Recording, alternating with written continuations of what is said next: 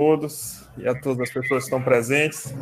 É, aqui, né, nessa atividade, ela faz parte do ciclo de atualização em saúde bucal, que é um projeto de extensão que é feito em parceria da Universidade Federal da Paraíba, a Secretaria do Estado, né, o, o nosso grande Macaíba.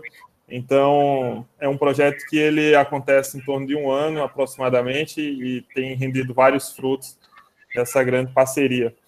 E entre eles conseguimos fazer nós no ano passado logicamente realizávamos essas atividades presenciais é, discutindo temas clínicos e com a pandemia a gente foi, né, foi trocando os temas e foi de acordo com a necessidade.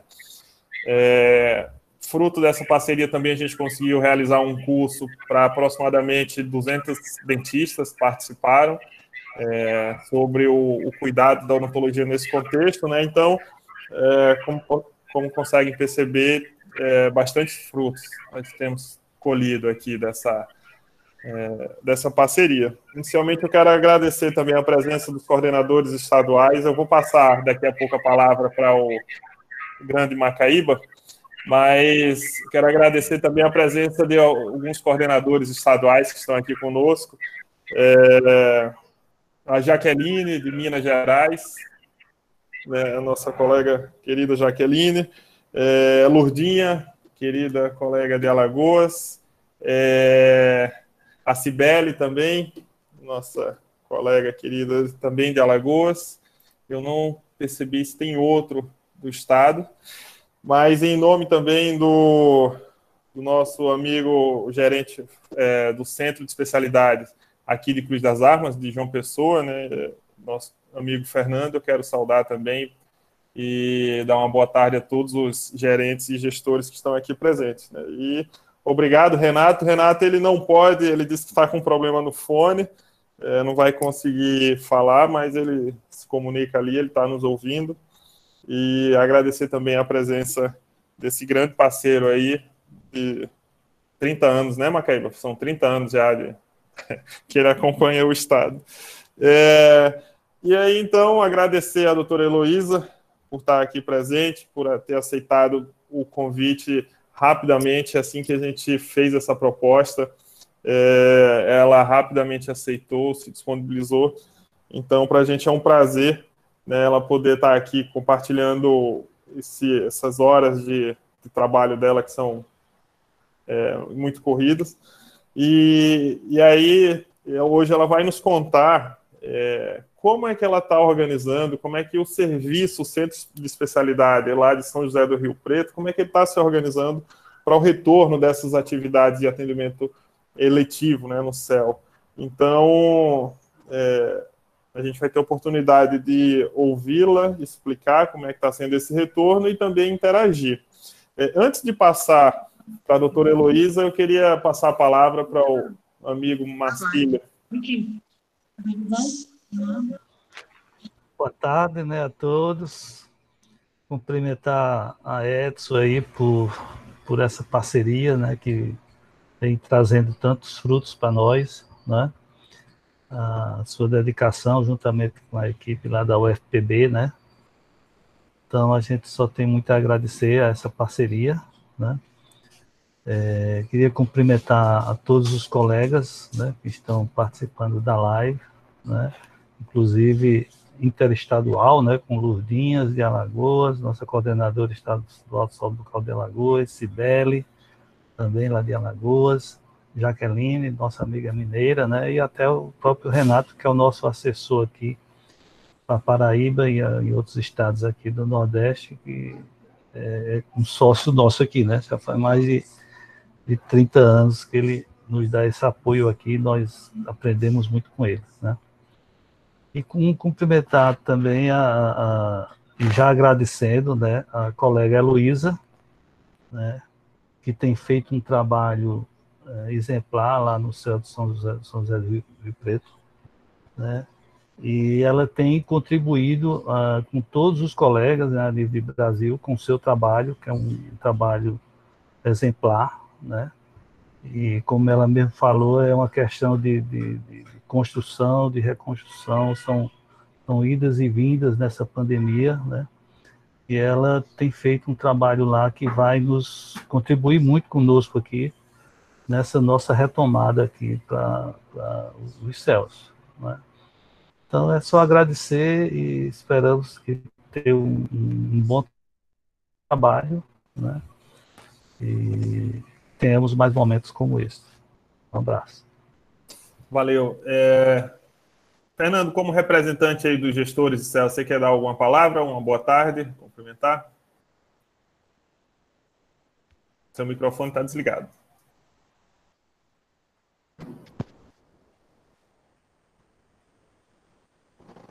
Fernando? Oi. Então, quer dar uma tá boa tarde aí em nome dos coordenadores?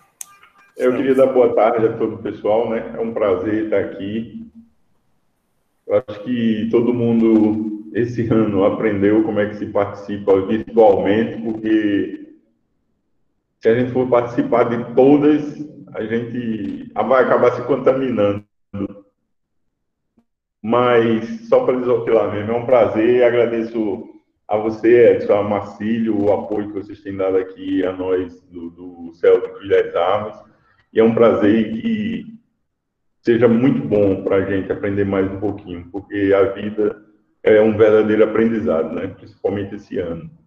A gente tem que, é, eu digo sempre, no começo da pandemia eu, eu reclamava porque seria um ano perdido, mas esse ano, mas depois do, de, de alguns dias eu estou agradecendo a Deus por estar tá passando por ele e principalmente por estar tá passando vivo, né? Porque a gente perdeu tantas pessoas queridas e a gente está aqui agora conversando, é, é uma dádiva mesmo de Deus. Eu agradeço a Ele por causa disso. Tudo de bom para todo mundo.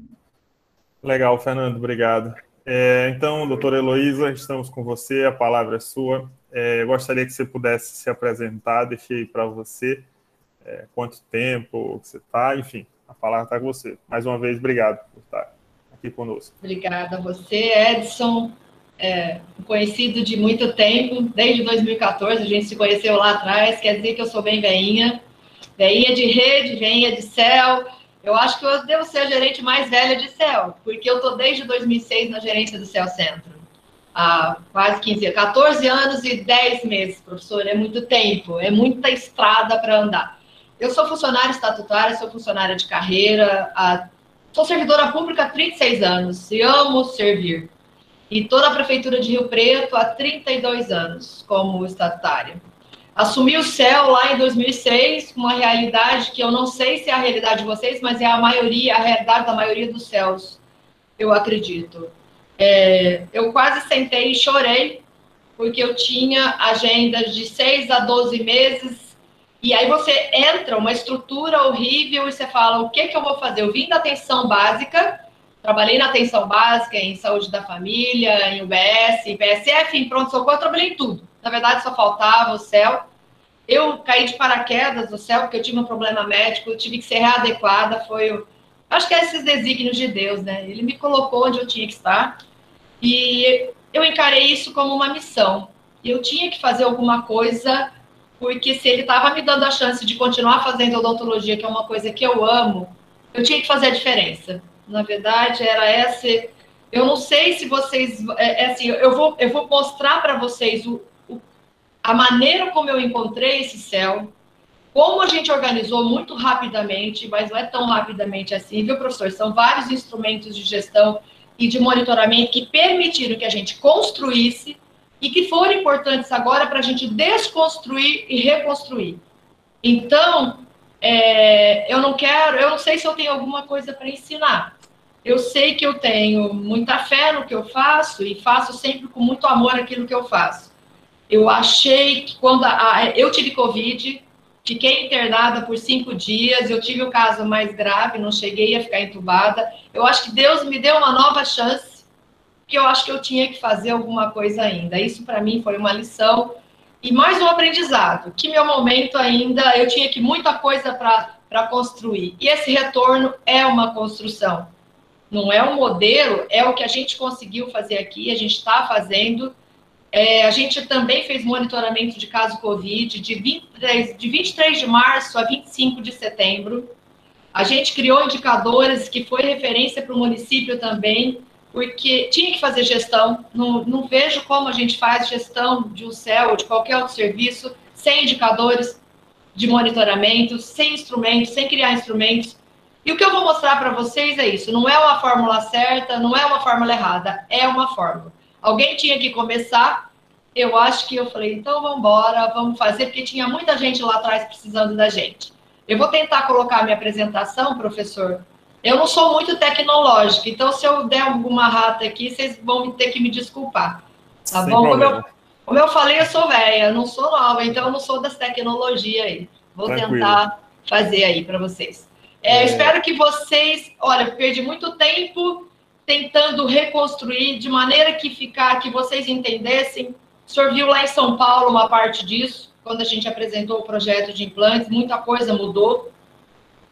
Mas eu espero que vocês apreciem.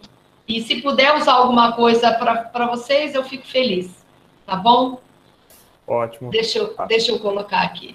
Heloísa, como é que você acha melhor? As pessoas perguntam no final, ou quem quiser também não falar no microfone, depois pode fazer, escrever no, no chat aqui, se, eu faço a pergunta. Se quiser parar e perguntar, eu Beleza. vou embora. Não tem problema para mim, não. Combinado. Tá? Então, sinta-se à vontade. Assim, a, é, a Heloísa não consegue, na hora que projetar, ela não, não vai conseguir ninguém. ver o chat. Pronto. E aí, então. Então, se quiserem okay. falar, desativem o microfone, falem, ou escrevam no chat que aí eu, eu repasso, eu faço na hora. Vou tentar, tá bom? Se, se tiver tudo errado, vocês me falam aí. Ótimo.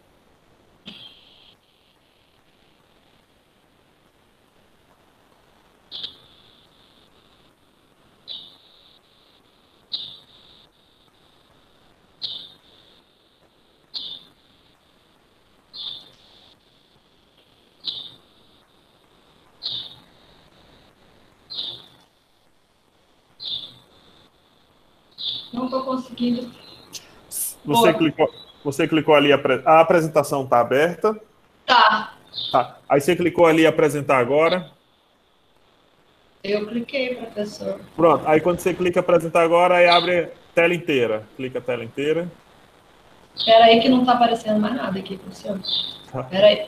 Espera aí que aqui é um problema. Eu já fiz isso algumas vezes, mas não tanto quanto eu gostaria. Aí, apresentar uhum. agora, tela inteira. Certo. Aí vai abrir um quadradinho aí, aí você pode clicar no meio dele, ah. que aí vai ativar o botão azul, compartilhar, embaixo. Vamos voltar então. É, mas ela não entrou, professor. Beleza. Mas aí você clicou ali, compartilhar, pronto. Agora você pode abrir o PowerPoint. Já está compartilhando a sua tela, falta só o PowerPoint. Isso. Você que agora apresentar. Era só um pouquinho. Ótimo. Se quiser Eu? clicar. Isso, estamos vendo. Se quiser clicar em ocultar essa barrinha azul, que aí pode. Para não perder nenhuma. Isso, ótimo. Isso. Fique à vontade. Eu espero que vocês tenham paciência para me ouvir. É ruim falar com uma tela sem ninguém, né? Mas eu vou tentar mostrar para vocês um pouco do que a gente fez, como é que está sendo esse retorno. É, como eu falei, a minha apresentação, eu, eu represento o Departamento de Atenção Especializado, o CEL está inserido de maneira diferente dos outros lugares dentro do Departamento de Atenção Especializada.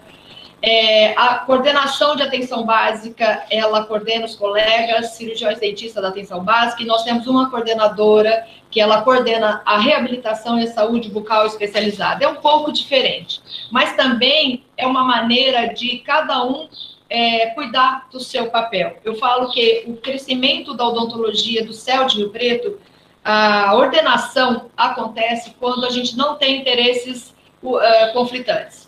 O que, que acontece quando a gente tem um coordenador que ele coordena a atenção básica e coordena o céu? Eu estou falando do que acontecia aqui.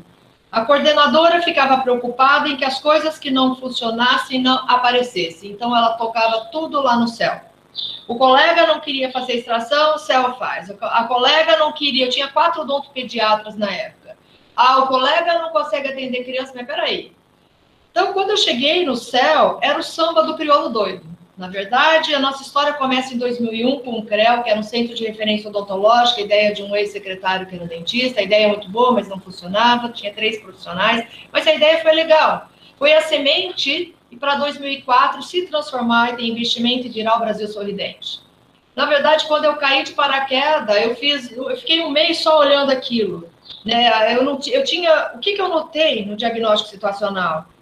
É, o dinheiro do, da, da, dos custeios e, o dinheiro que vem para a reforma, tudo parado, eu tinha uma estrutura horrível, então faltava investimento na área física, no RH, equipamento. Eu tinha uma equipe desmotivada que fazia o que queria. É, não tinha monitoramento, não tinha avaliação, o pessoal não cumpria horário, também não tinha produção.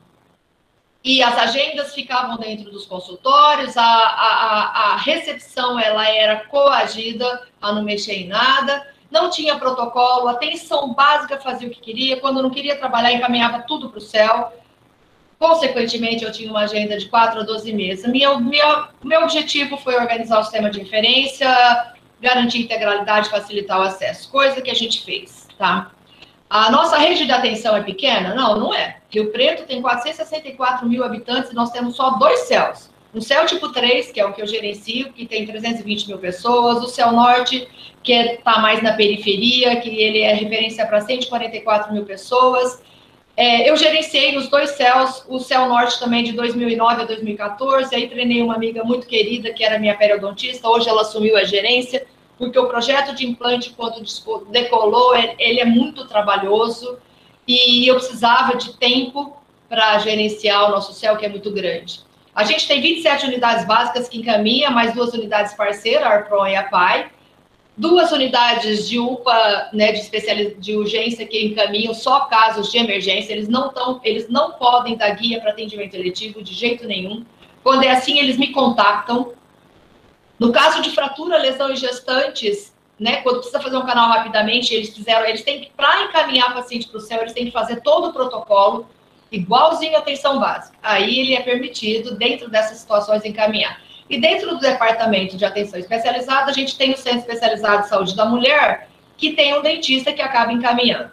Então, a gente tem uma referência para o AME odontologia. Os AMEs são unidades de atendimento médico, média complexidade, um projeto do PSDB.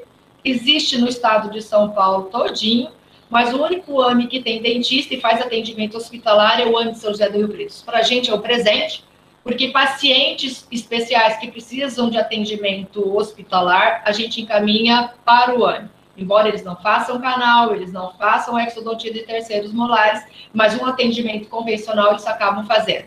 Nós temos referência para o ICA-HB, que é o Instituto do Câncer, para encaminhar as, os casos de câncer.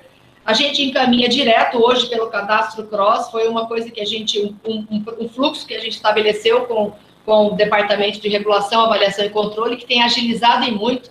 A gente está com isso, começou a monitorar os casos de câncer que a gente encaminha para o HB. Em uma semana eu estava colocando o paciente de câncer no HB, já todo tratado, porque dessa maneira a gente criou um fluxo que, após a biópsia, se o paciente tem demandas de exodontia, eu me comprometo a fazer e devolvo para atenção básica para eles fazerem em uma semana e eu também tenho 10 dias para fazer todos os exodontias.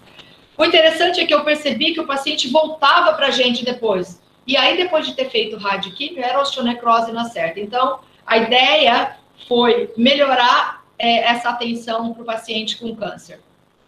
E a gente encaminha casos de urgência para a Santa Casa. Na verdade, o CEL, ele passou já por duas reformas. Essa é a última e eu tenho muito orgulho disso, foi um reconhecimento da gestão, a gente não tinha dinheiro para isso, mas eu tenho uma coordenadora que coordena o CER também, aí dividiu o pão. É, essa era a minha recepção, a, era pior que isso em 2006, viu, gente? Aí a primeira reforma a gente achou que ficou até aceitável, ficou legal, mas a gente, quando fez a primeira reforma, adequou com sala de espera, esterilização, expurgo, aumentou o consultório de 6 para 10 consultórios, mas isso aqui, esse corredor calorento, sem ventilação, era a minha sala de espera. Hoje a gente tem uma recepção adequada, climatizada. Essa era a entrada do céu junto com o BS Central, não tinha identidade nem dignidade. Ainda nós não pintamos, porque veio a pandemia, a gente ainda não inaugurou, mas essa é a entrada nova do céu. A gente ampliou quatro consultórios e climatizou todos os consultórios. Hoje, ele é um céu digno do trabalho que a gente realiza. Eu sempre falei isso. A gente é referência para 320 mil pessoas, a gente atende em dia, vou falar de 2019, até 2000, antes da pandemia, viu, gente? Tudo que eu falar agora, depois eu vou falar o pós-pandemia. A gente atende de, até 2.300, de 1.800 a 2.300 pessoas, temos 10 consultórios, 31 funcionários, 17 dentistas, sendo que eu sou uma delas, 40 horas, os outros são todos de 20 horas. Nós temos 10 auxiliares, 10, é, uma serviços gerais. A gente é referência para 18 unidades para o atendimento CEL, mas para implante a gente é referência para todas as unidades. O projeto de implante funciona só na unidade do CEL Centro, por conta de logística. Eu cuido das compras, das TRs, dos empenhos, e é muito complicado dividir isso. O Céu Norte também passou por uma reforma em 2013, também tem hoje, ficou muito bonitinho, recepção climatizada. A entrada ainda é dividida, porque aqui é o corredor da UBS Central, da UBS Solo. É, atende a metade do céu, tem quatro consultórios e 17 funcionários, foi agregado a um estomato agora, e também tem um gerente, que é a minha amiga Gisele.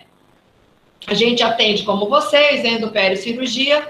A gente atende, não fazemos pediatria dentro do céu, a gente faz céu puro, a não ser essas especialidades que a gente que eu te falei. A gente tem prótese dentro do céu, implante também dentro do céu, cicatrizador, prótese sobre implante.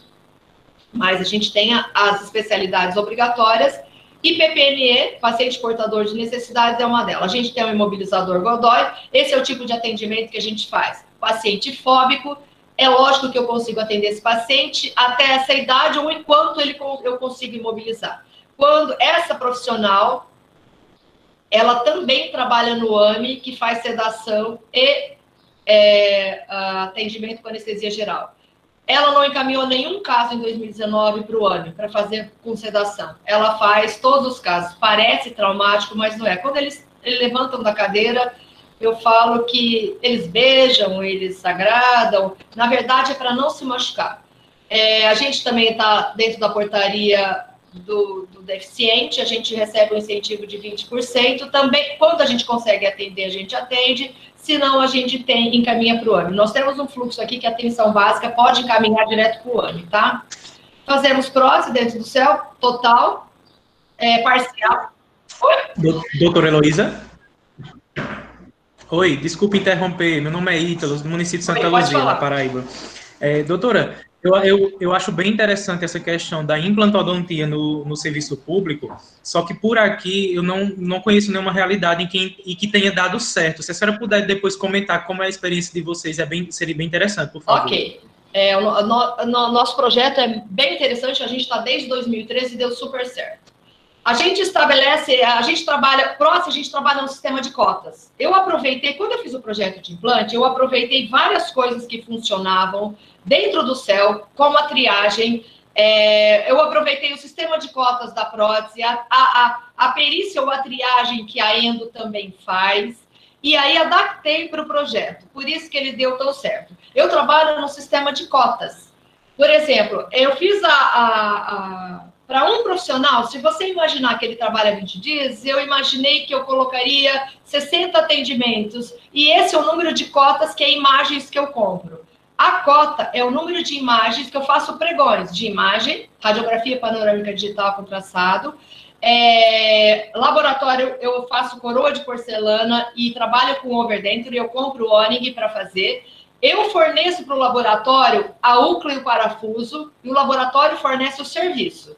Então, o meu implantodontista faz. O meu, quando ele vem para moldagem, ele, ele, o meu profissional molda, faz a transferência, manda junto ao úcleo parafuso e eu consigo fazer com esse custeio de 560,10 centavos. A gente trabalha com implante neodente desde 2013. O grande pulo do gato, se você quer fazer implante, é fazer, é quando você fizer um pregão, é fazer comodato. Por exemplo, quem ganha meus 2 mil implantes, ele tem que me fornecer os dois motores, os três contraângulos, oito kits protéticos e, oito, e cinco, kits cirúrgico, é, cinco kits tudo em comodato, é de graça. E todas as trocas de brocas eles são obrigados a me dar. Isso está no anexo da TR. Com isso, eu consigo otimizar a produção e, e fazer nesse custeio. Esse é o pulo do gato. Se eu puder te dar um, é esse. É, e a gente faz, e no pregão, eu costumo é, negociar também, falar, olha, se você fizer um implante, me cobrar um implante neodente a 150 reais, eu vou fazer 200 ao invés de fazer mil, 2 mil por ano. E a gente tem arrumado bons parceiros. Ah, olha, enquanto daria uma outra aula. Eu não sei se ficou claro para você, mas por enquanto é isso. Tudo bem? Bom, eu só consegui, eu quero deixar isso assim, é legal que eu. Por que, que eu estou colocando essa parte organizacional para vocês? Porque se eu não tivesse feito isso, eu não teria conseguido fazer o projeto de implante dar certo. Então, uma coisa tem a ver com a outra. O que eu vou mostrar agora tem a ver com a organização do implante, porque a partir dessa organização, eu organizei também o serviço de implante, ok? Então vamos lá. A primeira coisa é escrever, implantar e normatizar protocolo. Quando eu cheguei lá em 2006, eu vi que o negócio estava tava tudo, tudo bagunçado. É, a gente começou a dar caro colega que escrevia na contrarreferência, a favor seguir protocolo, não tinha protocolo. Oi? É, só para, sei que você já vai avançar, a, a, Jaqueline Silva, ela fez duas perguntas. Uma está mais voltada para isso que você tá, acabou de falar com o Ítalo, aí só para não deixar para o tá. final, ela perguntou assim, é, se é possível você compartilhar esse texto, acho que é o texto do, do termo de referência, né, da comodata do implante, as cláusulas, ou se isso está público em algum lugar. Não, não está. Ela, eu vou, no, no fim da apresentação tem o meu e-mail. Ótimo. Aí vocês, vocês solicitam por e-mail. Como a, as visitas e tudo.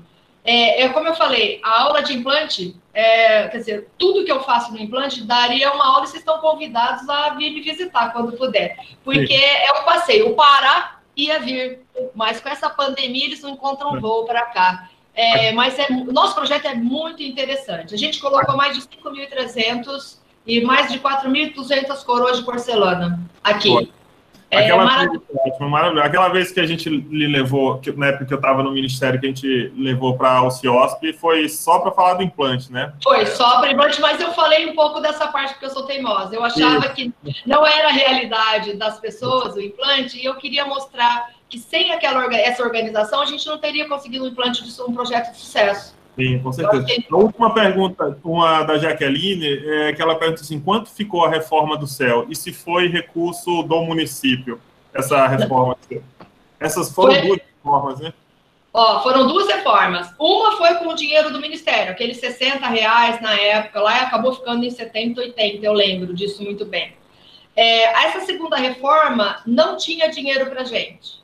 Na verdade, o dinheiro que tinha era do SER, e a minha coordenadora, ela é, ela é fisioterapeuta e ela coordena o centro de reabilitação e os prédios são juntos. Então eles tiraram de um lugar e botaram no outro. Na verdade, o secretário ele foi convencido de que o céu que é referência no Brasil precisava melhorar. E a gente recebia visita de um monte de estado. E isso foi um, uma condição sine qua non, porque falei, é muito feio ficar recebendo gente nessa coisa, nessa, né, né, né, nessa falta de condição. Na verdade, a gente tem um, um, uma, assim, um nome muito bom aqui é, junto à gestão. Eles sabem que a gente trabalha duro e forte, e eu acho que o investimento é uma valorização desse ponto, porque chegou uma hora que ele brincava comigo, ele falava, Eloy, ia ser só uma pinturinha, viu, gente? Eu falava assim, uma pinturinha só eu não quero. Se for para fazer só uma pinturinha, larga do jeito que tá. Eu preciso de uma recepção, e, assim, eu quero identidade. E vem de encontro ao projeto desse secretário de que as unidades têm que ser independentes. E lá era um, um, complexo que era tudo misturado. O paciente entrava na minha unidade, ia para o UBS lá embaixo, ia para o ARI lá embaixo, que era um ambulatório médico, um rolo.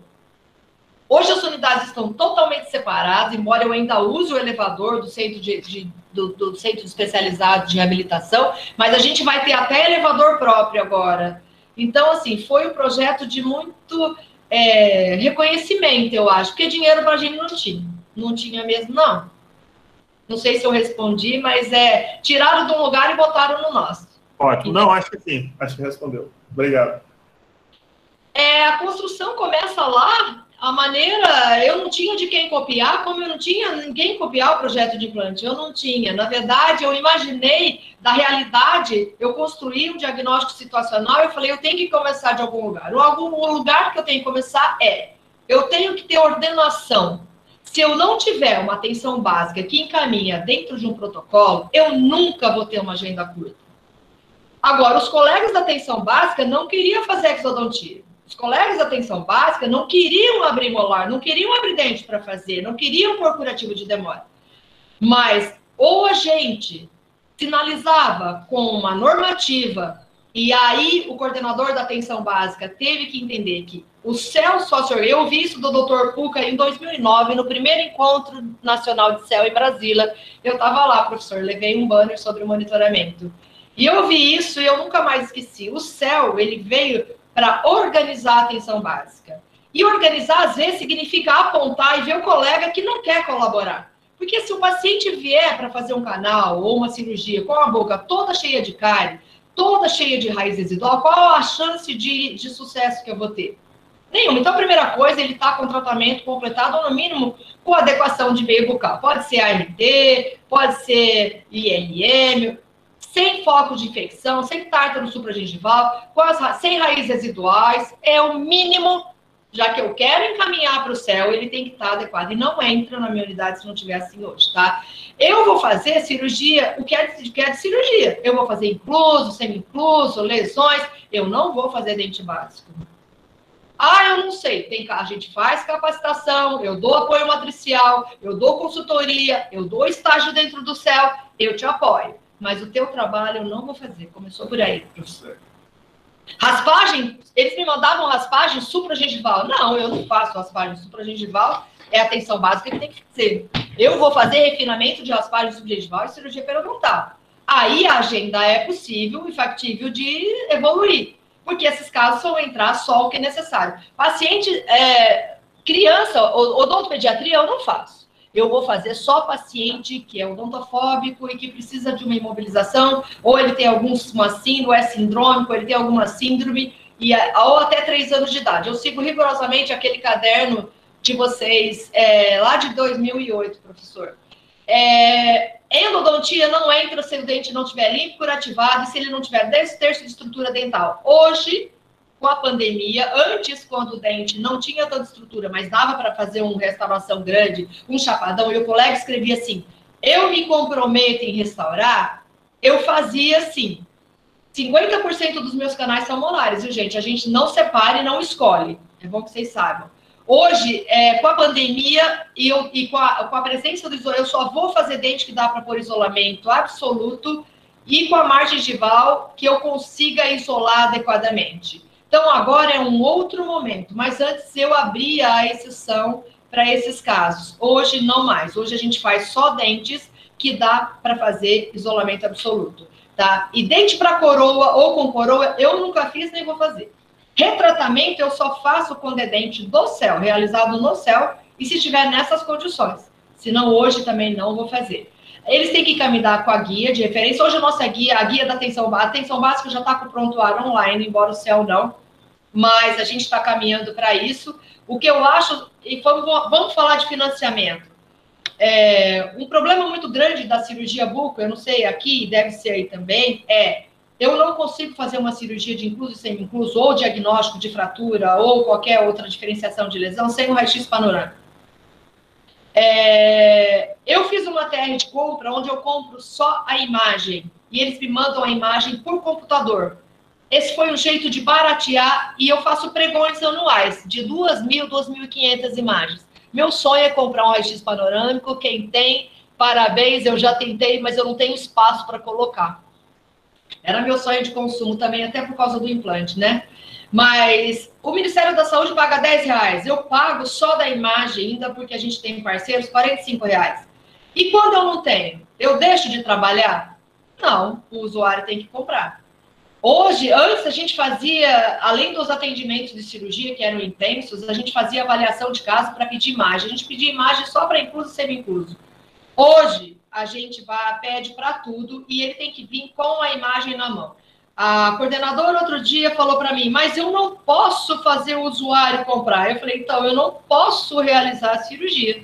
Se o usuário não entender que ele tem que pagar 30 reais, que a gente tem lugares aqui que cobram 30 reais, se ele não vier com a imagem, a, primeiro que a segurança é para ele. Segundo, que eu não vou fazer uma coisa para ter que responder por isso depois. É difícil, eu sei que não pode pedir para comprar, mas eu peço quando eu estou sem pregão. E eu estou sem pregão agora. Os pacientes, a gente fez uma tarjetinha, eles não pedem, eu pego e anexo aquela tarjeta lá, fazer raio-x panorâmico, sem nota, sem nada.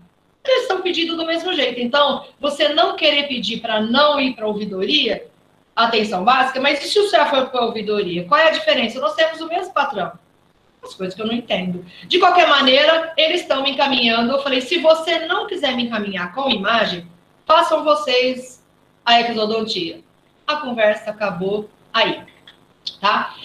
Junto à gestão foi a adequação que vocês viram, que a gente negociou lá em 2007, porque eu mostrei que não tinha condição de melhorar a produção se a gente não melhorasse a área física, e, e se eu não tiver, eu tinha três auxiliares que usavam chinelinha, era serviços gerais que se transformaram em auxiliar, que usava chinelo de dedo. Eu falava, eu não tenho como fazer o céu produzir se eu não colocar um auxiliar por cada consultório. Aí você usa a portaria. É a portaria 599, 600 fala isso, eu tenho que ter um auxiliar cada consultório. Eu ia lá e falava, olha, tem que ter então, assim, a primeira coisa que o gerente tem que saber é se apropriar das portarias e falar: olha, eu tenho que seguir as portarias. Eu tenho que ter equipamento, eu tenho que ter. Era assim que eu fui, com jeitinho, conseguindo as coisas. É, era, foi fácil. O colega, mesmo pactuando, fazendo capacitações três a quatro vezes por ano, eu fazia, gente? Esse ano, esse ano que a gente não fez. A gente falava de protocolo, a gente falava de novos protocolos, a gente pactuava, a gente, nas capacitações, a gente queria uniformizar condutas. Era fácil? É, é isso aqui, essa imagem é de quem que implantar protocolo, é essa aqui.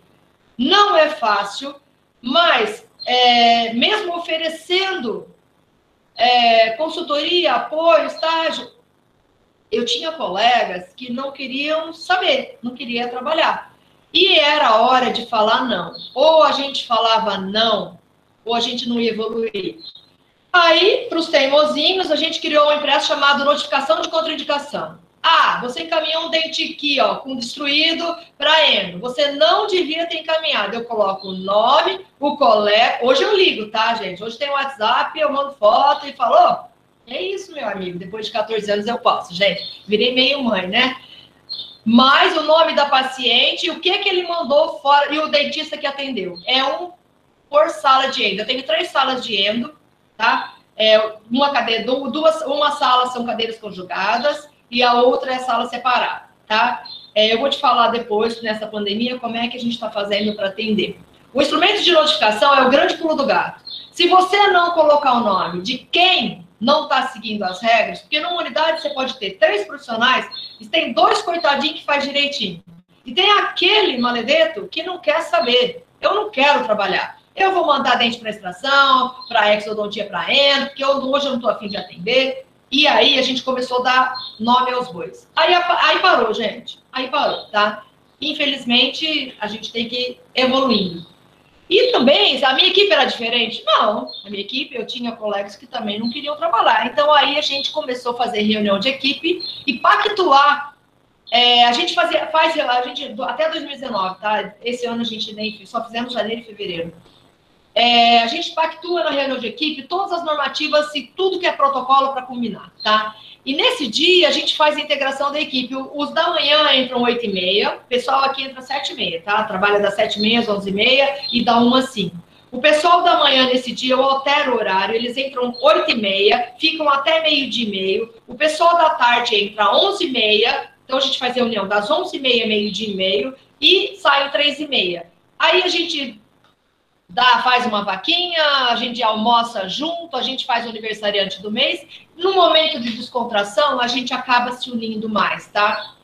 É, eu falo, isso é como a gente pactuou e, re, e, reunia. Aí eu reúno toda a equipe, que eles fazem metade no período de manhã, e assim, alguns fazem segunda e quarta e sexta de manhã, terça e quinta à tarde, é alternado para a gente encher os consultórios.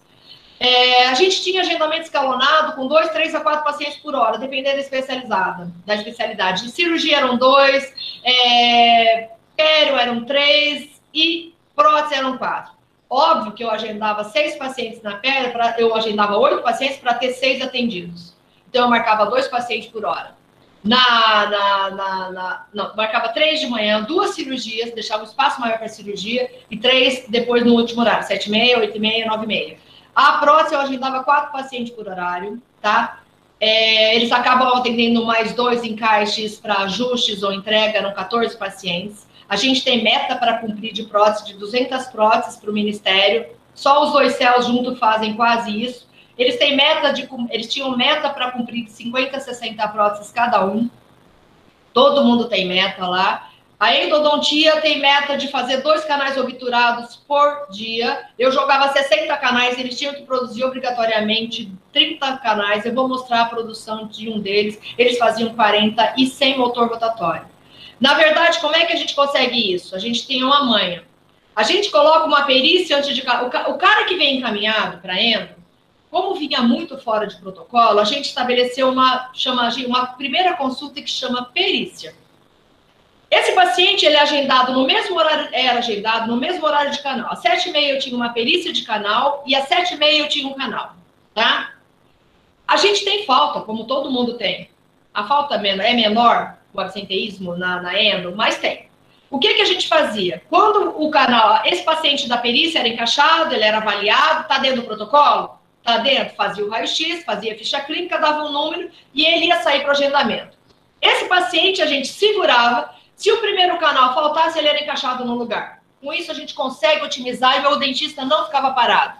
Uma outra coisa, a gente pactuou um protocolo, um procedimento operacional padrão. Endo, bio, bio é em uma sessão, não importa se é uni, bio, tri. E necro, se o dente tiver, eu estou falando de unibi, se tiver sem exudado, sem lesão, sem sintomatologia, necro, a gente fecha em uma sessão. E dá antibiótico se achar necessário. Com isso, a gente consegue repor o paciente que não está lá. E às vezes o paciente estranhava, porque antes tinha uma agenda de, tipo, lá, seis meses, e ele fazia o canal na hora, né? Porque quanto mais longa a agenda, mais falta, e vocês sabem disso, tá? A gente incorporou a overbooking na grade. Por exemplo, como eu sabia que a, a média de falta da pério eram duas, eu colocava oito agendamentos, tá? E esses oito já estavam na grade, na agenda online. E assim, com todas as especialidades, tinha vaga overbook, que não é a realidade. Eu vou falar na pós-pandemia o que, que a gente está fazendo. A gente criou uma avaliação de satisfação de usuário que interessava, tinha colega que não ligava muito, né? É, e você não está dentro da sala. O usuário, tudo bem que minha, minha gerência é porta aberta, e ele sabe, eu quero falar com a doutora, nem doutora Heloísa eu sou mais, é Heloísa, é Elo, eu acho que a gente que acaba ficando muito tempo e eles acabam, né, se ligando. Mas a gente cria esse, esse impresso de avaliação, coloca nas mesas e a minha auxiliar deixa carimbado o nome dos colegas. Cada mesa de atendimento vai ter lá o seu nome. Acabou o atendimento, ele dá para o paciente, o paciente vai na recepção, avalia e coloca na urna. Eu quadrimestralmente eu tabulo e faço gráficos e levo para reunião e é muito interessante dividir com eles o que os usuários pensam. Isso é controle social. Não adianta eu saber que eu tô, olha, tô fazendo um monte de canal, mas será que eu tô agradando? É, será que a gente é tudo isso que a gente acha que a gente é? É o usuário que vai dizer, tá? É, a gente criou também é, mapas de produção para alimentar os indicadores que eu tinha que ter. Eu queria saber quanto a gente estava atendendo, quantos pacientes estavam vindo primeira vez, e principalmente se eles estavam seguindo esses protocolos de, de otimização. Para isso, eu tinha que criar mapas, além de criar mapas com os procedimentos parametrizados, sem gordura, porque quando eu cheguei lá, tinha um mapa com um monte de procedimento de atenção básica. Aí mascarava tudo. Você não sabia o que era de céu. Eu tirei tudo, coloquei é, coloca em, em, em, negrito o que é procedimento parametrizado, o que não é parametrizado, por exemplo, eu deixo sem código para não lançar. Então, quando eu acabo a minha produção e tiro o total de procedimentos das consultas, eu acabo tendo parametrizado. Aí eu sei se a gente está atingindo a meta ou não. A meta do parametrizado, se a gente for, se a gente for seguir só a meta que o Ministério dá, eu ainda vou ter uma agenda de um ano de canal vocês terem uma ideia, se eu continuar fazendo, se eu fizesse 95 canais, eu ia ter uma agenda de um ano para canal.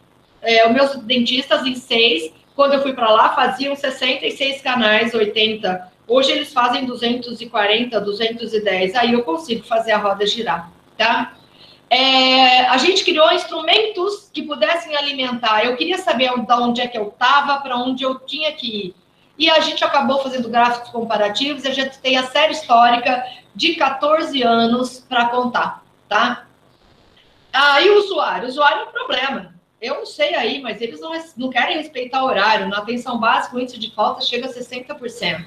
O meu chega a 20% a 30%, mas como eu tinha, eu tinha vaga over, eu ainda compensava. Eu agendava mais, eu faltava 30% e eu atendia 30% mais, com a vaga overbooking e os encaixes diários. Por exemplo, uh, eu tinha seis pacientes agendados na cirurgia, tá? Um paciente faltava. O paciente vinha com uma guia de agendamento, estava dentro do horário, eu encaixava. A recepção estava autorizada a fazer encaixes, desde que ele estivesse com o raio-x na mão, ele era avaliado e já começava no mesmo dia. Então não adiantava o colega enrolar e não atender. Se ele não atendesse aquele, ele ia atender o outro que eu encaixava. Então parou, porque a minha, a minha equipe queria dar nota também. Eu não sei vocês, mas eu acho que todo lugar tem gente assim, tem gente boa também, tá? E o usuário, a gente criou um carimbo e a gente carimba na hora do agendamento a guia. É, que o atraso permitido é 10 minutos. Depois disso, eu estou falando lá que eu, que eu tinha uma agenda de, de um ano, hein, gente? Eu falava para ele: olha, se você atrasar, é, o atraso permitido é 10 minutos. Depois desse horário, eu vou por outro lugar. E eu punha a mesa.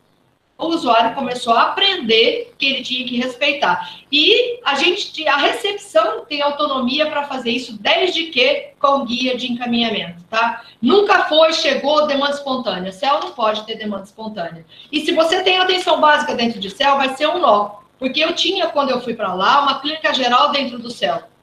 Ficou até, já, até abril. Eu falei, não tem condição de um clínico geral estar tá aqui dentro. Ela era da UBS e estava no primeiro andar dentro do céu, porque não tinha consultório. Bom, é, eu conversei com o coordenador, ela saiu de lá, falei, colega, você vai voltar, vamos, vamos esperar a reforma. E ela voltou, eu trouxe ela de volta e ela faz prótese para mim hoje. É uma amiga, mas ela me odiou na época, tá, gente? É, essa nossa agenda, a gente tinha uma agenda manual. Outra coisa que é legal, a gente, nossa agenda, ela é por procedimentos. O que, que acontecia? A minha recepção é leiga. Eu tinha vaga de cirurgia e vaga de avaliação. Se eu começar a colocar avaliação na vaga de cirurgia, vai faltar vaga de cirurgia e não vai ser real. O que, que a gente fez? A gente fazia uma agenda por procedimento a, cirurgia, avaliação. Cinco vagas de cirurgia, seis vagas de cirurgia, uma vaga de avaliação. É, três vagas de canais, três vagas de perícia. Quando vem a primeira consulta, a minha recepção é treinada para saber o que, que é canal e o que, que é perícia. Então, eu não perco consulta por agendamento errado. É, foi uma estratégia que a gente arrumou. Por exemplo, cirurgia, é, periodontia, a gente tem vagas de raspagem, aparece na agenda, tá? Raspagens e vaga de cirurgia. Aparece na de prótese, a gente tem uma vaga de prótese unitária. Moldagem, 11 vagas de moldagem, uma vaga de PU, prótese unitária. Então, a gente criou mecanismos e no implante a mesma coisa. Implante, triagem. Aí, a minha recepção não erra e eu não perco consulta. Foi uma velha estratégia. E a gente tem um faturamento hoje, a gente consegue fazer o agendamento online, me agenda online, mas eu não estou interligada com o prontuário eletrônico da atenção básica. Eu não vejo o que eles fazem. A gente tem um contato muito próximo de WhatsApp, grupo, e é, a gente dá todo o apoio para eles. A gente tem faturar e por ali a gente faz faturamento de BPA, BPA e a PAC de implante também. Gente, eu tô indo. Se vocês acharem que é muita informação, quiser me parar, fica à vontade, porque eu sou um trator. Eu vou embora, que tem muita coisa para falar, ok? Deixa eu só, então, quiser beber uma água aqui, tem só uma. Tem duas perguntas, na verdade, da, da Jaqueline. É, um pouco anterior. É, qual foi o fluxo para credenciamento junto ao Ministério é, para o município ter essa faixa de 200 próteses, essa faixa de produção, né? Sim. Qual foi esse fluxo? E a outra pergunta é qual software é, vocês utilizam para agenda? O município que desenvolveu? É, na verdade tem um programa do próprio município. Eu transferi uma agenda manual, a gente montou essa agenda. Na verdade, tendo todo o sistema de agendamento, é a EMPRA, um sistema da prefeitura que faz. Mas, assim, como a gente montou, o, o, o, o técnico foi lá, eu falei, olha, eu preciso de ter seis vagas, a minha agenda hoje é separada, cirurgia buco, pediatria, PPNE, pediatria não, PPNE, prótese, implante, cirurgia. É, a partir da minha agenda manual, a gente montou. Ele monta como ele quer. Ele monta com o procedimento, ele escreve lá, cirurgia, e ele monta. Se eu te falar tecnicamente, eu não vou saber. Mas eu posso, qualquer coisa, passar o, o se bem que o moço que fez isso aí para a gente nem tá lá, mas eu posso passar o contato da TI, não sei te dizer. A outra pergunta, professor, era como era o fluxo de quê? Da prótese, para você ah, tá, tá, taxa de 200 tá. próteses. Tá. Hoje a gente, esse, esse 200 é um prêmio, na verdade. Em 2011, ainda no, na época sua, professor, a gente tinha uma produção de 200, uma média, a gente tinha uma média, nós estávamos naquela faixa de 120. E como a gente tinha uma produção de 200, a nossa média era 200, o governo é, ele estava com muito problema de produção. Eu lembro que na época teve uma capacitação aqui em São José do Preto, numa universidade, e eles disseram que a gente ia entrar nessa, nessa, nessa premiação aí, nesse bônus, porque a gente tinha uma média muito alta de produção. E está lá desde 2000, não sei se isso foi em 2000, 2011, 2010, eu não sei te falar, mas eu sei que isso aí vem em outra forma, não vem naquela na, na forma de programa. Ele, ele caía no teto MAC, esse sétimo, que é lá era 22, 20 e pouco, não é? O restante caía, o restante caía como no teto MAC, no, pelo, caía no fundo no teto MAC. Isso é. ficou. A gente recebe 30 mil, na verdade. É, eu acho que quem foi na época era o assessor Wellington, é Tommy, a gente chama ele Tommy, é o Wellington. Acho que, era, acho que foi ele ou foi a Patrícia PM? É, vieram dois. Dois, é uma moça e um moço mesmo. Pronto. É, o que, que acontece? É, tem municípios que produzem muito. É isso que você explicou, né? Esse fluxo. Primeiro vocês estavam produzindo, depois veio Sim. o aumento, né? Nós produzimos. É, foi isso municípios, então, por exemplo, feito o, a capital aí, São Paulo, é impossível ele receber só por 120, né? Então, quem produz muito além, normalmente o Ministério paga esse além, né? Assim, então, o fluxo é, é, é esse, tem que produzir é. para poder pedir mais. É, é isso. É, a gente tinha uma série histórica boa, e eu acho que eles consideraram isso, essa série histórica de dois, três anos, para até para incentivar os municípios que, da, aqui da região que não estavam produzindo nada. Então, eles fizeram isso para premiar mesmo o pessoal, ver se produzia, eu acho, entendeu? Que foi para toda a DRS 15 aqui, a capacitação na época. E valeu, porque a gente usa tudo. A gente faz ponte móvel, a gente faz é, prótese removível de grampo. Com 150 reais, professor, é mágica. O laboratório perde com isso, mas ele ganha fazendo a montanha de prótese total, né? Ele fala que ele perde de um jeito e ganha de outro. Tá bom Sim. também. Legal. É, a gente unificou as fichas, a ficha clínica. Antes, cada especialidade tinha uma ficha, gente. Era o samba do Crioulo Doido. Aí a gente montou com a equipe uma ficha que fosse única, se preparando para o prontuário online. Ela ainda está no papel, mas a básica já está utilizando a nossa ficha dentro do, do prontuário deles. É, a gente tem, a gente tinha um impresso de requisição semanal eu faço dispensação semanal. Nós temos um almoxarifado, havia muito desperdício também. Hoje eu faço a retirada por sala. Tá vendo? Esse, esse pedido é da prótese, ó. Sala de é 08, 010, 19. Cada sala tem um número. Toda a retirada de material é feita por sala. Chega a auxiliar, recebe, assina, confere e a gente arquiva. Mas primeiro ela faz nesse, nesse pedidinho aqui, tá? E a gente tem a média de consumo, então a gente controla o que vai para dentro. Agora, nessa pandemia, com a história da máscara e gorro, a gente está controlando muito mais o material que vai para dentro, porque é tudo contábil, né, professor? É, a gente também levanta anestésicos por paciente. Todo paciente atendido, ele tem a data, o PFJ, o nome, quantos tubécios usou. E esses tubécios utilizados vai para o mapa de produção e vai também na FAA, tá? É, bem como os tratamentos completados também vai para a FAA. A gente criou o procedimento operacional padrão para todas as especialidades e nós temos hoje termo de consentimento para todas as especialidades. Começou com o implante. A gente, a hora que veio o implante que eu tinha, meu cirurgião falou: olha, tem que fazer. Eu falei, tá, vamos fazer, tudo legal. Eu falei, mas por que o resto não? Eu posso fraturar uma lima, essa dentadura pode não parar. Se você tem um termo combinado não é caro, e o paciente leu e eles não leem, pelo menos você está resguardado. Olha, o senhor sabia que podia acontecer, bababá, bababá. Falar depois é muito mais complicado. E ele tem a liberdade de perguntar. Eu já tive paciente de pério, gente, que chegou, ele era militar, super sistemático. É, a pério depende do autocuidado, certo?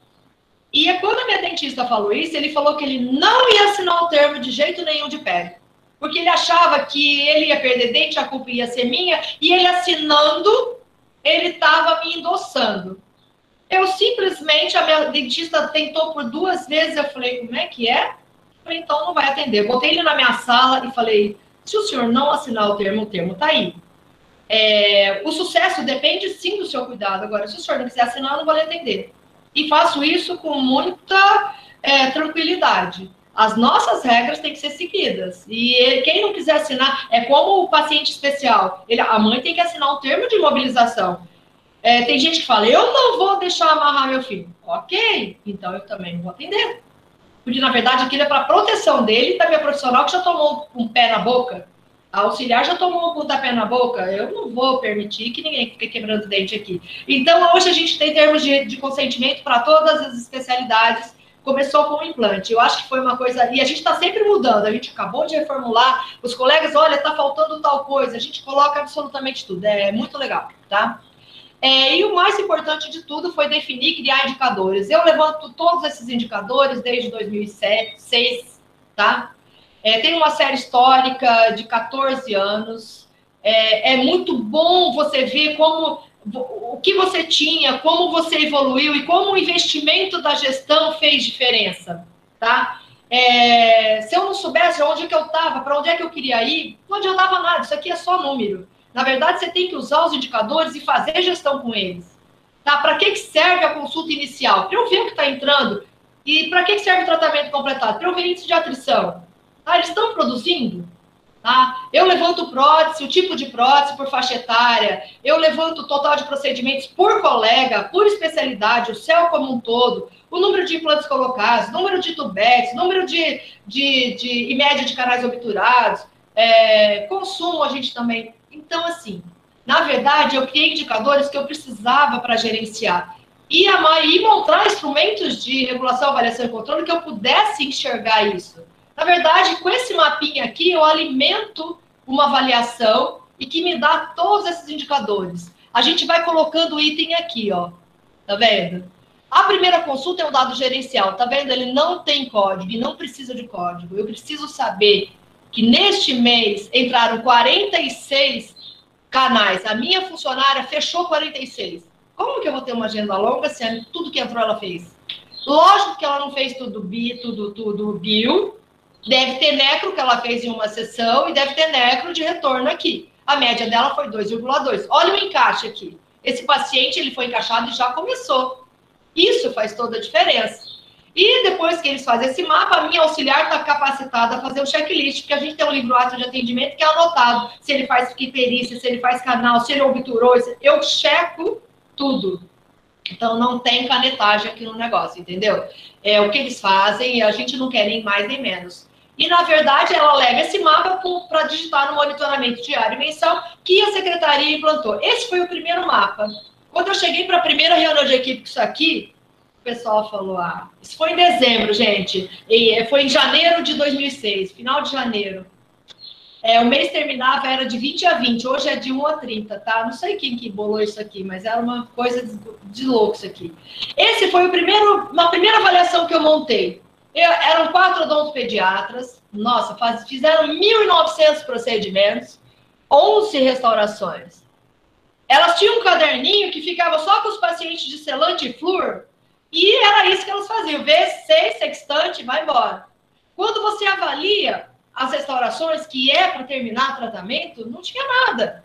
Elas começaram, 80 pacientes terminaram 36, mas o que estão fazendo? Na verdade, a agenda era interna. Eu, lógico, tirei essa agenda no primeiro mês, eu já tirei o caderninho de lá de dentro, né? A Lurdinha era clínica geral, ela estava dentro do céu. Ela saiu em abril, tá?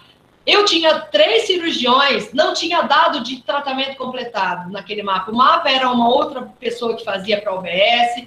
Eu tinha três periodontistas, tá? E cinco, um, dois, três, cinco endos. Os cinco endos, na época, fizeram junto, em 75 dias trabalhados, 66 canais, uma média de 0,88. Eu falei, como é que é? Nenhum por dia. E esse profissional que eu deixei em amarelo, ele era deu ar da graça na reunião de equipe, né? Eles entravam às 8 e meia, queria sair 9 e meia. Eu falei, filho, não cumprindo horário, vocês não vão produzir. Eu quero uma média de dois canais obturados. Se você conseguir fazer isso, você pode atrasar 15 minutos e sair 15 minutos antes. Não vou ligar para o seu horário. Nós vamos pactuar. Eu só vou aceitar, ser flexível, se você também for meu parceiro. Foi uma conversa muito franca. Hoje a gente, com a, o ponto digital, quando veio o ponto digital, todo mundo cumpre o seu horário, porque a gente tem uma produção, a gente trabalha dentro de uma capacidade máxima, trabalhava, estou falando lá, e combinado na cara. Tá, você quer. E aí eu tirei três odontopediatras, deixei uma para fazer paciente especial. Hoje a minha sozinha faz 100, 100 restaurações em paciente naquela situação, porque tem que otimizar quadrante. Então, nesse, essa foi a primeira avaliação, e aí foram incorporando serviços, a gente passou para essa, eu incluí implante, prótese, aqui eu separo a prótese total, parcial, prótese inferior, superior, over, o que eu fiz de over, o que eu fiz de coroa de porcelana, o que faturou, a média de faturamento, tem tudo aqui. Os exames que eu peço, a triagem, eu não estou fazendo triagem agora de implante, eu desencadeio triagem de 120 pacientes por mês. Nesse mês de agosto eu não fiz, tá, gente? É, a, na cirurgia, quem estava de atestado, quem estava, quem não estava, para justificar, porque vai ter menos dias trabalhados.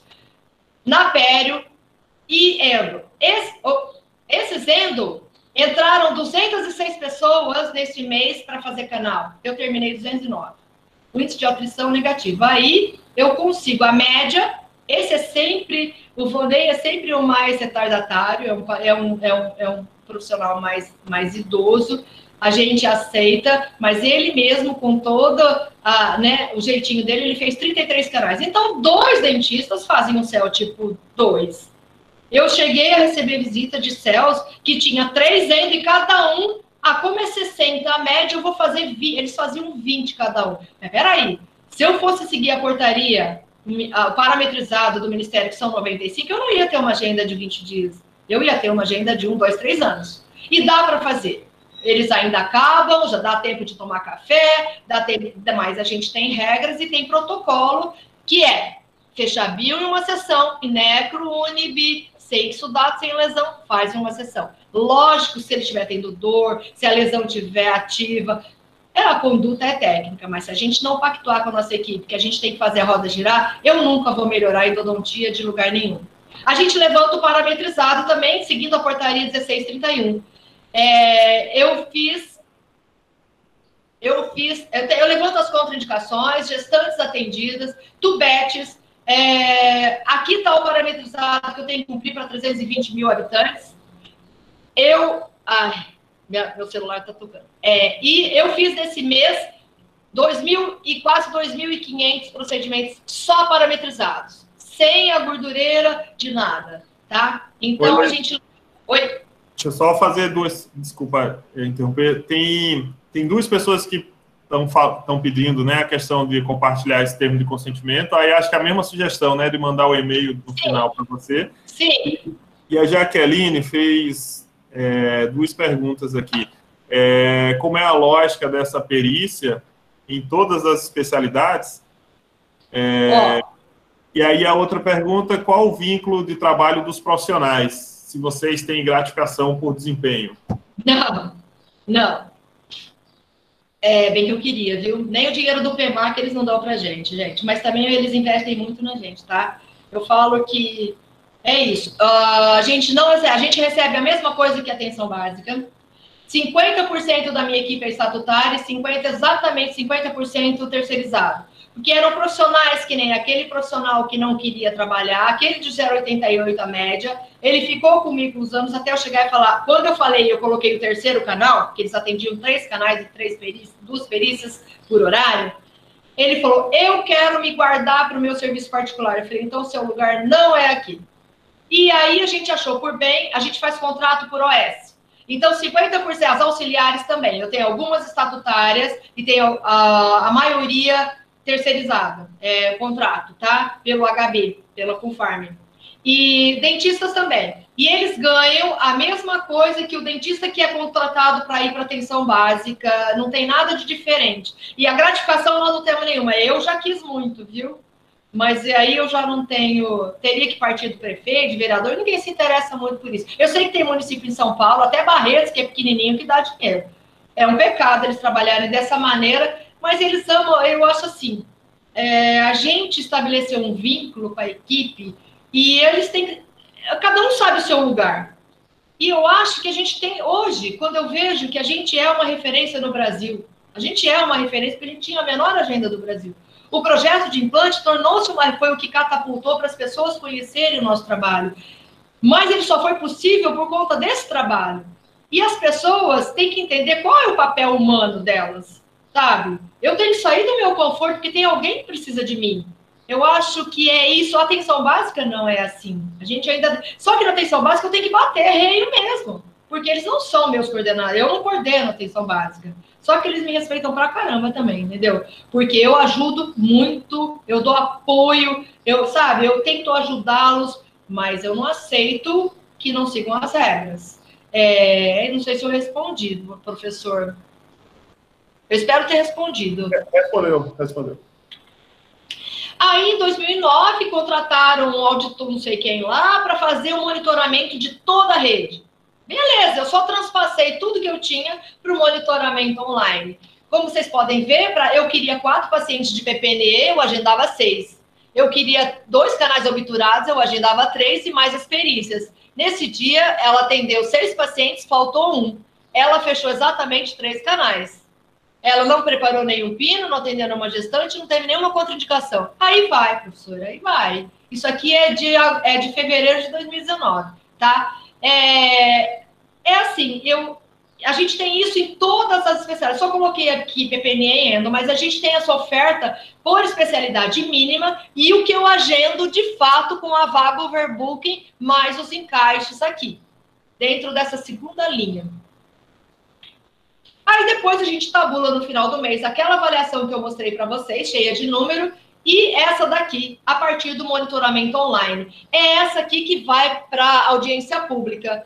Eu levanto da olha aqui, eu falei a portaria, a gente tem que observar a portaria 1631 a, da cobertura populacional, porque é isso que faz com que você tenha uma agenda curta.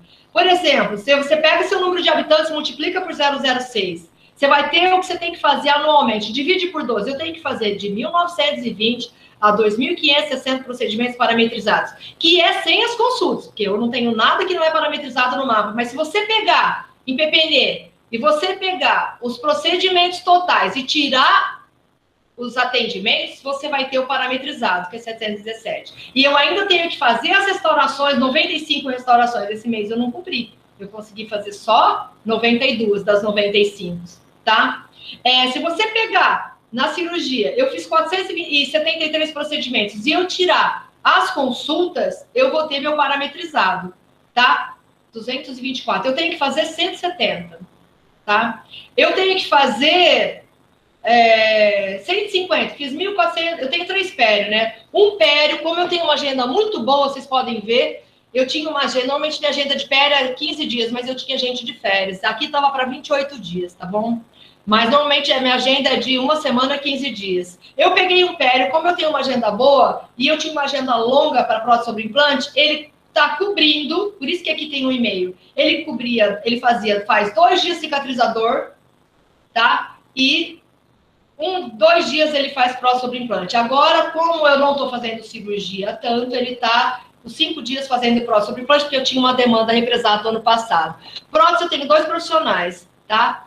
É, e assim, quando a pessoa. Hoje, meu, esse mês, eu, eu, quando, quando eu não tenho, eu tenho uma agenda muito, muito boa e eu tenho habilidade de outros profissionais, eles cobrem outra especialidade. Aqui ninguém se nega. Se, por exemplo, eu não tenho paciente para prótese e eu para endo, e eu tô com uma agenda longa de prótese e o cara faz prótese no consultório dele, ele vai fazer prótese para a gente também.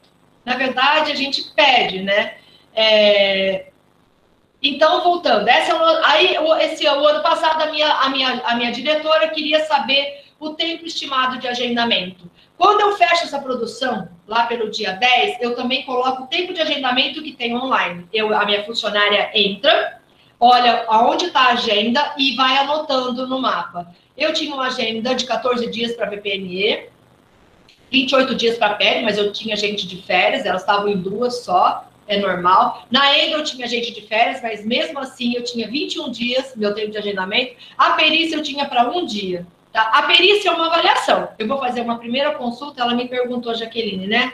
É, a lógica da perícia eu uso, ou a triagem eu uso para implante, e eu uso para endodontia. As outras especialidades não têm triagem. A triagem é o colega tem que encaminhar, se ele chegar lá dentro e é, a gente faz o cara colega. A gente faz o cara colega para normatizar e a gente faz a notificação de contraindicação. Mas hoje os meu, a atenção básica está bem doutrinada. Mas a, a perícia... é essa perícia?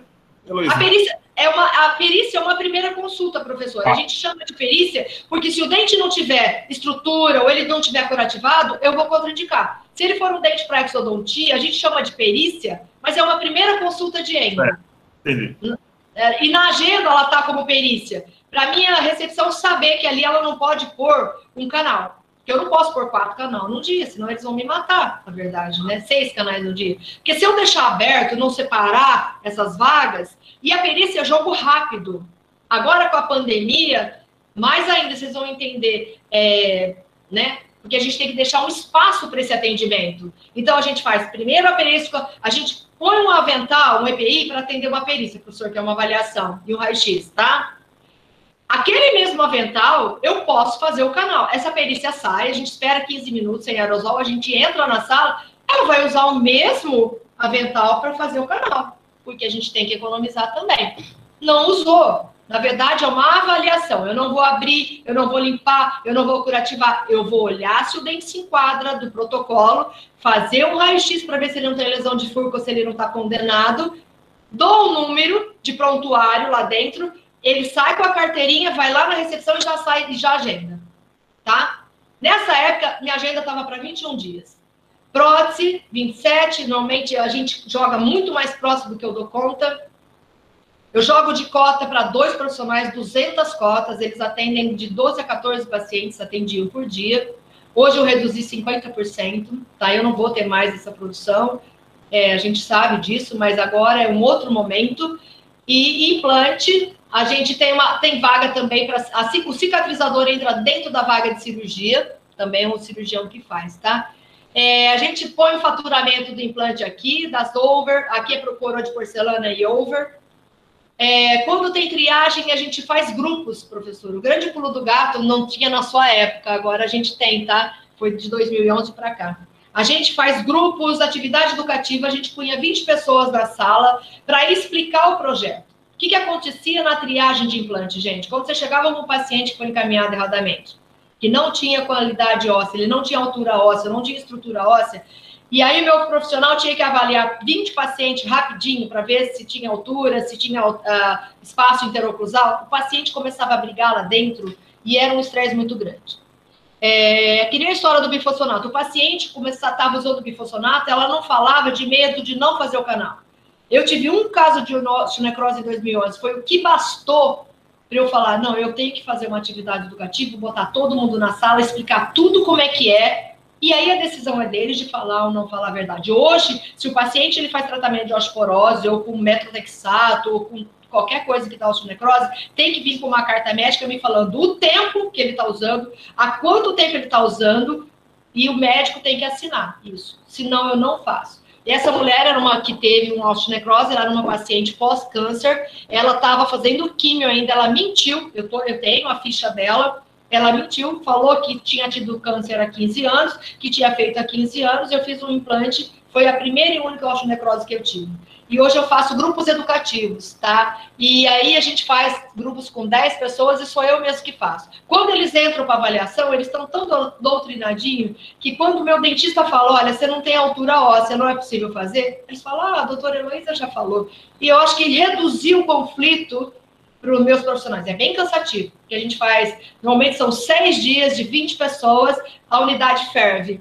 Mas agora não vai ser mais essa realidade. A gente tem uma triagem para fazer que a gente desagendou. Meu profissional vai fazer com 10 pessoas. Eu tenho uma sala, com a reforma, minha sala de reunião está muito ampla, muito ampla. Né? Dá para ficar espaçado. Aí eles ficam esperando lá para não lotar a recepção. E aí vai entrando, ele vai chamando, a gente dá número dentro da sala, e um vai, depois o. Era assim, tá? Um ia, hora que ele avaliava, batia na sala, ó, pode ir o dois, pode ir, pode ir o três. Foi uma estratégia. Era muito legal. A gente fazia, às vezes eu fazia 10, 12 grupos numa triagem para 100, 120 pessoas. Esse foi outro pulo do gato do projeto o senhor não conheceu, professor, isso foi novo, tá? É, então a gente levanta basicamente que vai para audiência pública, são os dados do quadrimestre, né? Os resultados. É, quando a gente compara, né? O meu objetivo era facilitar o acesso. Quando a gente compara, isso aqui é o que eu tinha de agenda, tempo de agendamento lá em 2006, gente. Porque eu sou uma pessoa muito metódica e eu tenho tudo, né? Eu, eu fiz um estudo em diagnóstico situacional. É, eu tinha uma agenda de quatro meses para paciente especial com quatro profissionais. Hoje eu tenho uma agenda de dez dias para uma profissional, mas entrando só o que deve, só paciente especial mesmo. Eu tinha três cirurgiões e uma agenda de cinco, quatro cinco meses. Hoje eu tenho uma agenda de 20 dias. Avaliação de lesão eu tenho para semana. E se chega uma lesão e eu não tiver vaga para biópsia, eu faço a biópsia no mesmo dia. Meu profissional tem a decisão, ele toma a decisão. Aconteceu isso ontem. Veio um terceiro molar super uma lesão perto de um terceiro molar fraturado. E aí a hora ele veio com o raio-x, ele viu que a, tinha embaixo de uma carne crescida tinha uma lesão imensa do trauma do terceiro. Ele já fez exodontia na mesma hora. A decisão foi dele. Eu acho que você tem uma, uma equipe boa, uma equipe engajada, é isso, ele se coloca no lugar do outro. Ele não viu o tempo, faltava 40 minutos, mas ele acabou fazendo, tá? Por isso que aqui tem dois e meio, porque eu tenho um profissional fazendo dois dias de cicatrizador, tá? E vocês vão ver isso, esses meio que vocês veem, essa divisão. Um pé tá aqui e tá aqui, tá? Então não é que eu tô dividindo ninguém no meio. E hoje a gente tem, eu tinha uma agenda de 12 meses, seis meses só para avaliar, professor. Quando chegava? Seis meses para avaliar, mais um ano para tratar, um ano e meio. Ele já vinha com o dente tudo quebrado. Eu tinha que fazer uma. Então, quando eu desencadeei a primeira triagem, Jaqueline, para você agora, é, eu tinha uma auxiliar que ela não queria que entrasse, não que não deixava agendar a perícia, tá? Para não aparecer a demanda. Quando eu cheguei lá, eu falei: nós vamos triar tudo que tem que triar, porque essa fila não é real. E de fato não era. Uma fila de um ano acabou saindo, caindo para seis meses. Primeiro eu agendava para seis meses, depois 40 dias. E a coisa foi andando. E aí, ah, tinha dia de um profissional olhar 10 pacientes. Fazer 10 mais 0. Olhar, tá, tá quebrado? Manda tirar. Caro colega, caro colega. Caro colega é um inferno na vida da rede. Mas foi o que funcionou. E a notificação, tá bom? E essa é a série histórica da nossa história, né? A gente tem indicadores, aqui foi a primeira reforma, licença maternidade altera, eu costumo deixar que estava sem contrato de prótese. Em 2014, a minha amiga assumiu a gerência do Céu Norte, isso eu faço, ela continua passando os indicadores, eu continuo alimentando essa planilha. Daqui a pouco não tem mais espaço para colocar ela aqui, porque já são muitos anos, né? Na verdade, a gente atendeu mais, nós, somos, nós temos 460, né, 464 mil habitantes. Eu já atendi quase 330 mil pessoas na especializada quase 20 mil pacientes especiais, né? 21 mil, 20.500. A gente já terminou, começou 120 mil, terminou 160, 106 mil, quase 110 mil pessoas. A gente fez mais de 40 mil canais, entregou mais de 20 mil próteses, fez 5.300 implantes, é isso aqui eu fui incorporando, né? Hoje a gente anota também os eficientes, depois que a gente entrou na portaria, em 2013, tá vendo? Conforme a gente vai começando o serviço, eu vou incorporando indicadores. Por isso que aqui só começou em 2009 a oferta de vagas, tá vendo? Eu não tinha Foi com aquele monitoramento online eles começaram a seguir. E prótese a gente começou em 2008 com recurso próprio, antes mesmo do, do, do L, de, de, de ser credenciado, viu? A gente começou aqui com recurso próprio, mas aí a gente foi ampliando, tá? E eu acho muito lindo ver isso, porque quando você olha a dimensão desses indicadores, você entende que tudo que a gente fez teve sentido, né? Porque você parte de 14, aqui eu tinha 300 e tantos mil, era, um céu, era só o céu centro. Até aqui era só o céu centro. Aí a gente contratou mais gente, fizeram o céu norte aqui em 2009 e a gente foi ampliando.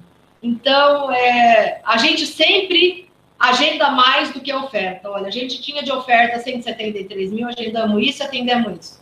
A gente atende 30%, a gente agenda 30% mais, tem 30% de falta, eu ainda atendo 30% a mais. Com a vaga overbook em caixa diária. Agora é uma outra realidade. Agora é um desconstruir, né? Para estar tá sendo duro para mim, viu? Está sendo difícil, mas é assim que vai ser. Essa é a avaliação de usuário, né? É, a gente depois tabula a cada quatro meses que da audiência eu tiro da caixinha, a gente tabula por especialidade e a gente faz gráficos. É importante e quando eles escrevem, eu levo para reunião, é muito interessante. Nessa aqui está contestar, ele coloca que é por, para continuidade de programas assim. Muito bonitinho. Eu acho isso muito bonito. Eles dão nota para o profissional, às vezes dão 9,75, professor, não dão 10. Eu falo, Jesus, o que, que falta mais? Mas eles são seletivos, entendeu? Mas é o povo, né? E aí veio o Covid. Agora é a parte que interessa para vocês. Com o Covid, a gente tinha. A gente, uh... Oi? É, não, é, é, bem isso aqui. Já tinha até umas. Não, essa é a pergunta seguinte mesmo, assim. Quer dizer, o slide seguinte, as pessoas estavam perguntando assim, a Jaqueline em que medida a pandemia impactou no desempenho do serviço, como está Vou acontecendo, como está agora. acontecendo o atendimento do PNE. Tá. É... Beleza, e as outras tá. coisas. Bom, no, no, na pandemia a gente foi desviado para fazer monitoramento de casos Covid, para fazer gestão de quase 25 dentistas lá dentro da minha unidade, a gente tinha que criar indicadores. Na época, eu falei, eu quero monitorar isso, criei vários instrumentos para monitorar a coordenadora da vigilância epidemiológica falou: você está ficando louca, você não precisa saber nada, mas para fazer gestão, você tinha que criar. A gente criou várias planilhas de colocar. E aí a gente, no fim, quando finalizou, né, e mesmo durante a pandemia, eram os dados que o secretário tinha de monitoramento. A gente só monitorava casos graves. Primeiro eles iam colocar os dentistas lá para ficar ligando lá os bobinhos, né? Aí, como viram o nosso trabalho, eles acabaram entendendo que era muito sério. E esse modelo foi copiado depois pelo monitoramento da, de toda a rede municipal. Eu fiquei muito orgulhosa do trabalho do, dos meus meninos, mais uma vez. A gente monitorou mais de 5 mil casos graves. O índice de óbito aqui já chegava a 10%. Fizemos gráficos e isso é a nossa história também.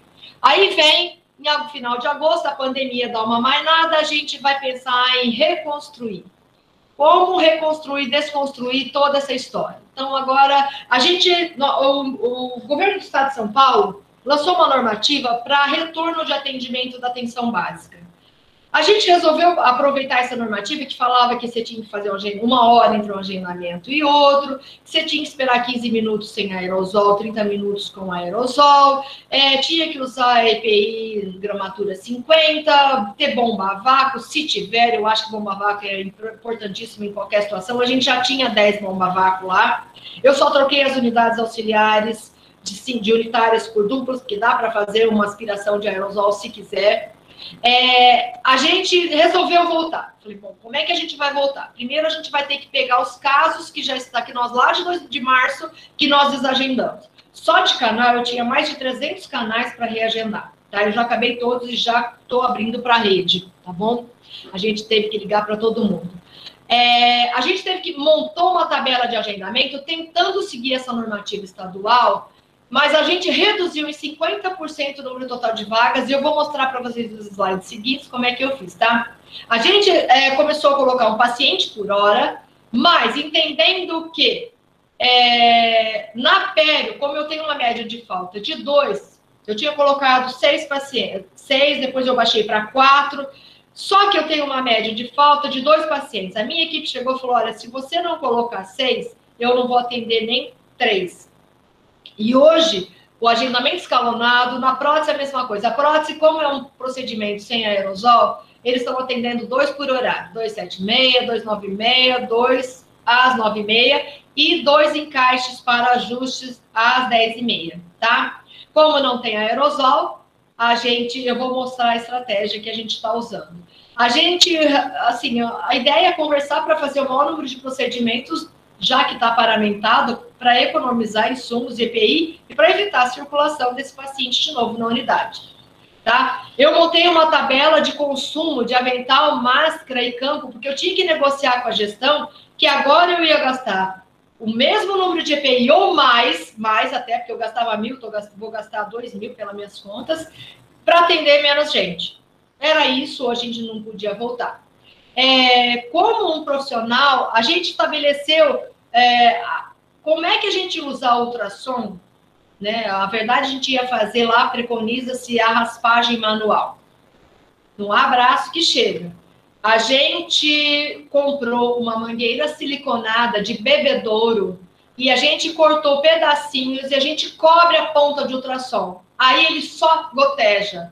Então ela intercala essa raspagem com ultrassom gotejando com bomba de alta potência de sucção e pode usar canudo plástico também. Eu vou mostrar como a gente fez. Dá para usar o ultrassom dessa maneira.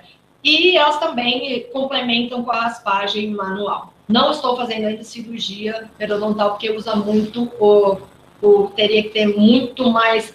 É, teria que usar ultrassom lá ali para não esquentar, né? Então elas não estão usando. A gente solicitou a aquisição, falei, bom, eu tenho quatro consultórios conjugados no Céu Centro e dois no Céu Norte. Falei para o secretário, ok, eu já tinha pedido a compra da bomba, eles não tinham autorizado. Falei, se você quer, a gente vai voltar? Vai voltar. Então eu preciso de comprar seis bombas que faz aspiração de aerosol e esterilização. Ela chama Superar. A gente pagou seis mil cada uma. E ela tem, ela tem uma haste que você pode levar para qualquer consultório e tem uma parte que ela pode ser fixa no refletor. Na cirurgia eu coloquei fixa. Na endo, embora tenha, na pério, embora tenha duas cadeiras, eu uso uma. Mas eu comprei uma bomba que aí eu coloquei em cirurgia. Foi estratégico, na verdade. Porque cirurgia eu estou fazendo aerosol, tá? E aí a gente comprou unidade suctora dupla também. E é, começamos a conversar com a básica que agora a gente ia ser mais rígido na avaliação do protocolo, tá?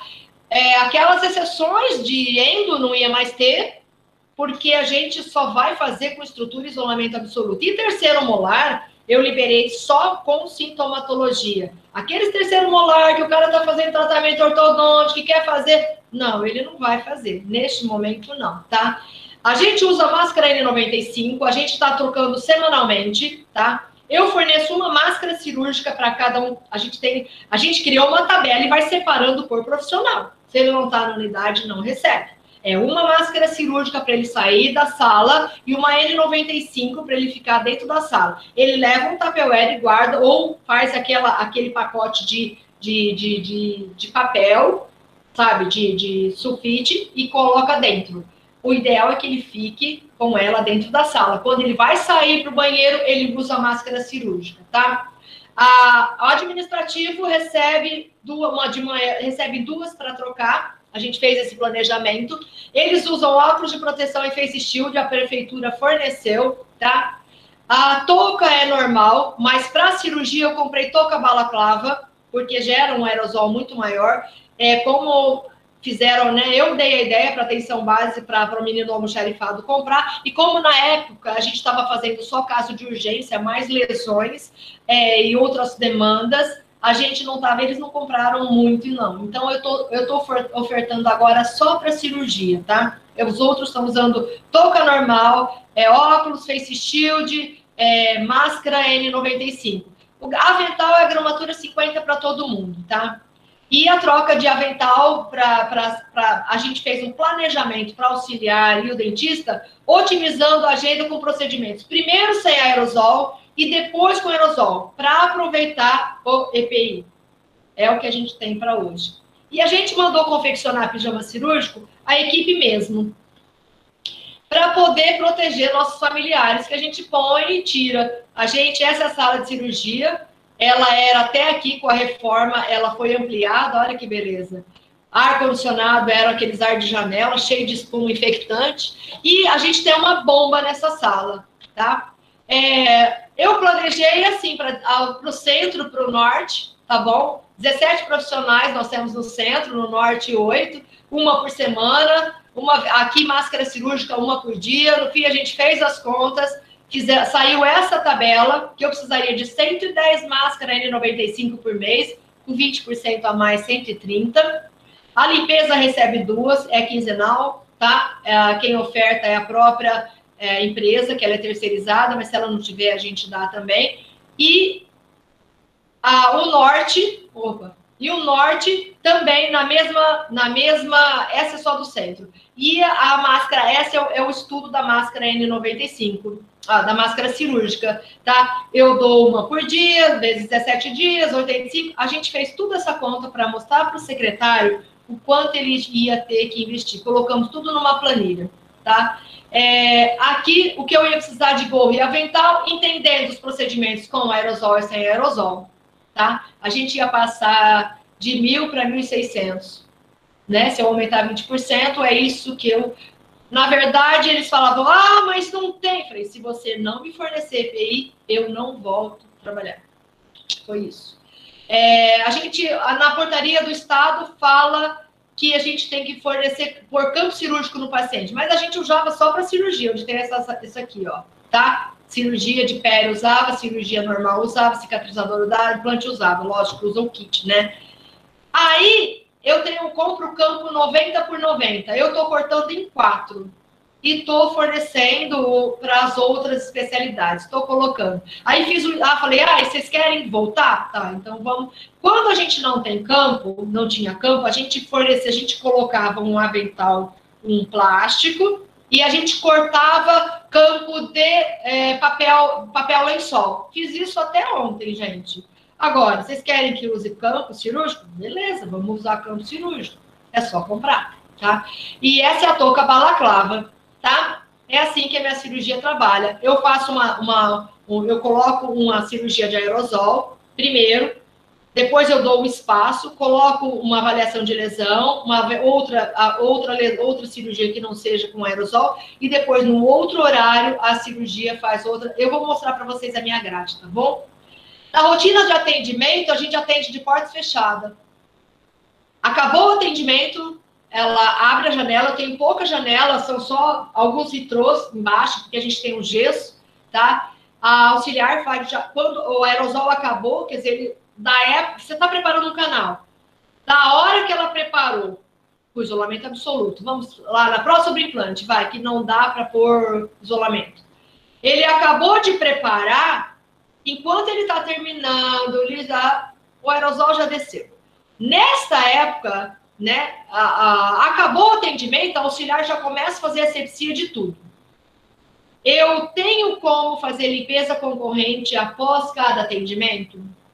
Está preconizado, mas nem o AMI está fazendo, que é um hospital, e nem eu. Eles estão usando uma solução desinfetante, onde vai para um litro de água, 10 ml de hipoclorito e 10 ml de detergente. A gente prepara uma bombona, compramos borrifadores, o paciente acabou de sair, a gente borrifa em tudo no chão, porque o aerosol já desceu faz tempo, porque até ele terminar, preencher a ficha, liberar o paciente, e depois do fim do expediente, ela faz a limpeza terminal concorrente. Ela faz isso duas vezes por dia.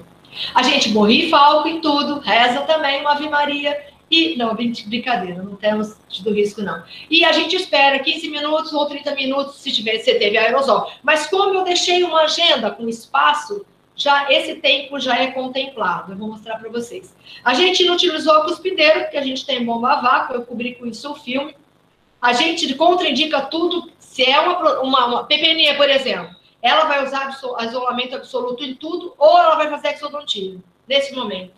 Tá? E ela está fazendo só ART, ela não está fazendo aerosol PPNE porque é procedimento de atenção básica, está seguindo a normativa da atenção básica. Eu não estou usando aerosol em paciente em PPNE, que eu atendo criança até 8 anos e 11 meses, ok?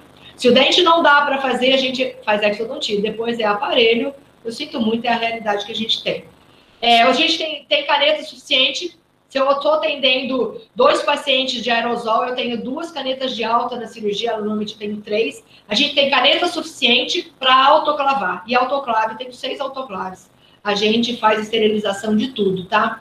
A gente montou um fluxo dentro da recepção. Dentro da recepção da, da, unidade, quando o paciente entra, ele tem uma pia no corredor onde a, a auxiliar vai lá buscá-lo, ele já lava a mão, já faz asepsia, já passa álcool e entra para a sala. É, em contrapartida, a nossa bomba de ar, que esteriliza o ar, ela tem um ciclo que ela funciona de segunda a sexta, ela liga automaticamente às seis da manhã e dez da noite. Ela vai pegando todo o ar contaminado, ela esteriliza a 380 graus e joga o ar limpo dentro da sala. A gente está usando na cirurgia e na endodontia, apesar de, do isolamento absoluto, porque eu tenho consultório conjugado, e lá fala é, de consultórios modulares. A gente falou, bom, o nosso não é modular, a gente tem uma sala grande de 25 metros, tem um biombo. Na, é, eu vi um artigo do CFO que falava do espaço de um metro da cabeceira e dois metros com uma barreira que poderia atender dois consultórios juntos, no isolamento absoluto, mas mesmo assim eu pedi as bombas.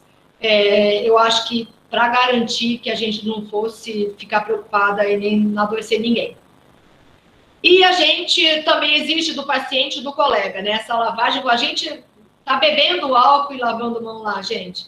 É, eu não te, a gente começou isso, a gente está fazendo monitoramento. A prótese começou a atender a prótese sobre implante desde 8 de setembro.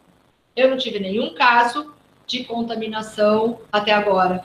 Essa é uma, bomba, uma, uma, uma, uma mangueira sanfonada da bomba, tá aí o dia que eles foram instalar, a gente passou isso filme tudo para não reter Tá? Essa é a bomba na endodontia. Tá vendo? Aqui é um biombo de chumbo que separa as duas cadeiras. Elas trabalham com isolamento e trabalham com a bomba. O bom da haste é que você pode, esse consultório quebrar, você pode levar essa bomba para outro consultório. Quando você coloca o conector fixo, você tem que desagregar ela daqui para pôr na haste. A da cirurgia, a gente comprou a haste e o conector de refletor. Para ele trabalhar quatro mãos é melhor. Já endo não, tá? é uma coisa muito boa. É, essa é minha endodontista, trabalhando com a bomba, ela aspira. É, eu tenho um videozinho para mostrar para vocês como ela aspira legal. Tá até aqui, professor, se quiser eu mostro depois. Parece, você não sente nada com a mão, mas ela aspira. Eu mandei para o Edson, não mandei, professor? Mandei para o senhor, né? Ela aspira. Mandou uma foto, um vídeo eu não. Eu tinha visto essa. Não foto. mandei, não mandei. Ah, eu vou, eu vou pôr um videozinho se vocês quiserem. Para você. Sim. A gente bota uma folha, ela aspira, professor. É muito interessante. É uma fábrica de São Paulo. Uma professora de biossegurança de São Paulo que me passou. Tá? Eu me encantei, eu quero pôr nos 10 consultórios, entendeu? Mas o Ministério tem que dar dinheiro para nós, né? É isso que eu estou esperando. Eu já pedi, já falei também. Esse é o localizador apical. Eu não tenho motor rotatório. Eu estou querendo comprar o ano que vem para reduzir o estresse do profissional, pelo menos para fazer canais mais retos, né? É, vai ser minha próxima etapa. A gente comprou ainda esse ano um laser, né? A gente tem pego casos de mucosite, a gente encaminha. O ano passado encaminhei 12 casos de câncer para o HB, e aí vinha o cara com mucosite, eu não tinha o que fazer. A gente já fez uma aplicação, é fantástico. E comprar esse ano, em plena pandemia, em maio. Então, eu acho que a gente, você tendo bons argumentos, e né, eu acho que também vale. Aqui é como a gente cobre a ponta de ultrassom. Se vai, ah, eu não tenho essa, essa mangueira, é mangueira de bebedouro, professor. Ela chama mangueira siliconada referência 200. É para filtro de água. A UAMI também faz isso. A gente cobre e ela só goteja. Ele não produz aerosol. Legal. Tá vendo, tá vendo aqui? Pode fazer com canudo também, mas aí vocês vão contaminar as praias de vocês aí, né? Não é muito bom, não. Aqui a gente autoclava, viu, professor? Ó, ótimo. É, a gente, na recepção, a gente, a equipe comprou três tapetes. Nós compramos, fizemos vaquinha, viu, professor? 60 conto cada um. Compramos 180, compramos um tapete para pôr na entrada, um que hipoclorito, um na entrada que vai para os consultórios e um na copa. O paciente tem que limpar o pezinho, aí a gente bota um pano ali e entra, tá? é proteção para a gente mesmo, né? A gente comprou, como a gente fez o pijama, a gente comprou esse pijama. Eles não iam comprar para a gente com tanta coisa para comprar. Eu falei, ah, não, vamos, vamos melhorar esse negócio. A gente reduziu, separou, reduziu as cadeiras, né? Eu vou mostrar uma foto de antes e depois. A gente tem, como eu falei, horário escalonado só na próxima pele, por causa de ter muita falta e aqui por precisar de produção e não ter aerosol. A gente montou as grades, pesquisa caso de sintoma antes de fazer o reagendamento de Covid, viu? Se teve, eu espero no mínimo uns dois meses, viu, professor? Eu mesmo tive Covid, eu falo que a gente fica bom só com dois meses, entendeu? É, a gente orienta vir sem acompanhante, só 15 minutos antes. E se o acompanhante vem, na maioria da prótese, vem idoso, a gente coloca na parte de baixo, tem algumas cadeiras na entrada, o acompanhante é convidado a ficar lá fora, tá? A gente não deixa na sala de espera, porque a gente não quer muita gente lá, respirando lá dentro, contaminando. Essa era a minha recepção, tá? Na época, em época normal, a gente instalou novo aqui, e agora com, a, com esse é o horário escalonado, viu, professora? Sete horas entra a turma das sete e meia, depois vem a turma das oito e meia, depois a turma das nove e meia. Não fica todo mundo junto. Já era essa prática, a gente já tinha horário escalonado. Então, para a gente foi mais tranquilo. A gente já fez uma nova grade com agenda reduzida, que eu vou mostrar para vocês agora, tá? Dentro dessa grade, quando eu planejei a, a grade, eu planejei inclusive os insumos que a gente usaria, tá? Essa é a grade de cirurgia bucomaxilo. A gente agendava, ofertava cinco, para atender. É, agendava sete no período. Hoje, né, a gente punha seis vagas de cirurgia e uma de avaliação. Hoje, a gente coloca só quatro vagas. Duas de cirurgia com aerosol no primeiro horário, tá? Depois, às nove horas, a gente coloca uma avaliação ou remoção de sutura. Se bem que a sutura remove lá na atenção básica, tá? Já tem unidade atendendo também, normalmente. Mas se é uma cirurgia bem difícil, a gente faz a remoção. Se é uma lesão, a gente faz também. Às nove e meia, a gente faz uma biópsia. Lógico que a gente pede para esse paciente chegar 15 minutos antes. Às 10 horas, a gente faz outra cirurgia com aerosol. E se aparecer alguma avaliação, a gente pode usar a sala de reunião ou outro consultório para fazer avaliação. Não necessariamente na sala para dar tempo. Uso de bomba? É, eu coloquei sim, não me contemplaram. Então, eu peguei uma da pele e coloquei lá, tá? Foi tudo assim. Periodontia, eu tenho duas cadeiras conjugadas, por isso que eu consegui comprar duas bombas, professor. É, eu menti um pouquinho lá, entendeu? Aí eu peguei a da cirurgia ideia, minha coordenadora sabe. A gente comprou duas para poder servir a pé a cirurgia, que é uma especialidade que não ia ter como não. Não tem como fazer cirurgia sem aerosol. Eu vou mostrar um caso que eu fiz essa semana. Não tem, entendeu? Então, eu ofertava seis, agendava oito, eu agendo quatro. Na verdade, a minha oferta, minha oferta agora é quatro, mas eu estou agendando seis, porque a gente pactuou essa semana, a gente fez uma reuniãozinha de corredor, cada um num canto, e ela falou: olha, eu estou atendendo três, dois, três pacientes. Se você colocar quatro, eu não vou atender nada. Isso partiu da equipe. Partiu da equipe. Eu achei muito legal. A gente não está usando aerosol, tá? E aqui o estudo para usar com as trocas e tudo. Quanto que eles usariam, tá? Sem aerosol. Aqui PPNE eu ofertava quatro, continuo usando, ofertando quatro, mas agora é sem aerosol. Agora eles vão fazer a ART, exodontia, é odontologia minimamente invasiva. Todas aquelas lives que eu assisti do senhor professor é aqui que na PPNE vai fazer. É isso que nós estamos fazendo agora, tá? A gente não está fazendo. Eu não sei o que o Ministério vai fazer com as restaurações. Eu não vou cumprir meta, porque eu não vou fazer restauração a não ser a traumática. Então, a gente está esperando o posicionamento do Ministério quanto a isso também. Endodontia, é, eu colocava 60 canais, agora eu estou colocando 40 canais. Só com isolamento absoluto, eu marco uma perícia 7,5, dá o tempo, da, eu faço a perícia em 10, 15 minutos, o paciente sai, 8 horas eu coloco a primeiro, o primeiro canal, a gente manda ele, a gente anota no cartão 76, tá? A gente manda ele vir por porque se essa perícia faltar, dá tempo da gente fazer esse canal também. 9 horas a gente manda ele vir à segunda perícia, então de três perícias e três canais, eu tô agendando só um às 8 e um às 9 e meia, com uma hora e meia, tá? Esse horário aqui, a gente não está fazendo preparo de pino, não estou fazendo próximo unitário agora.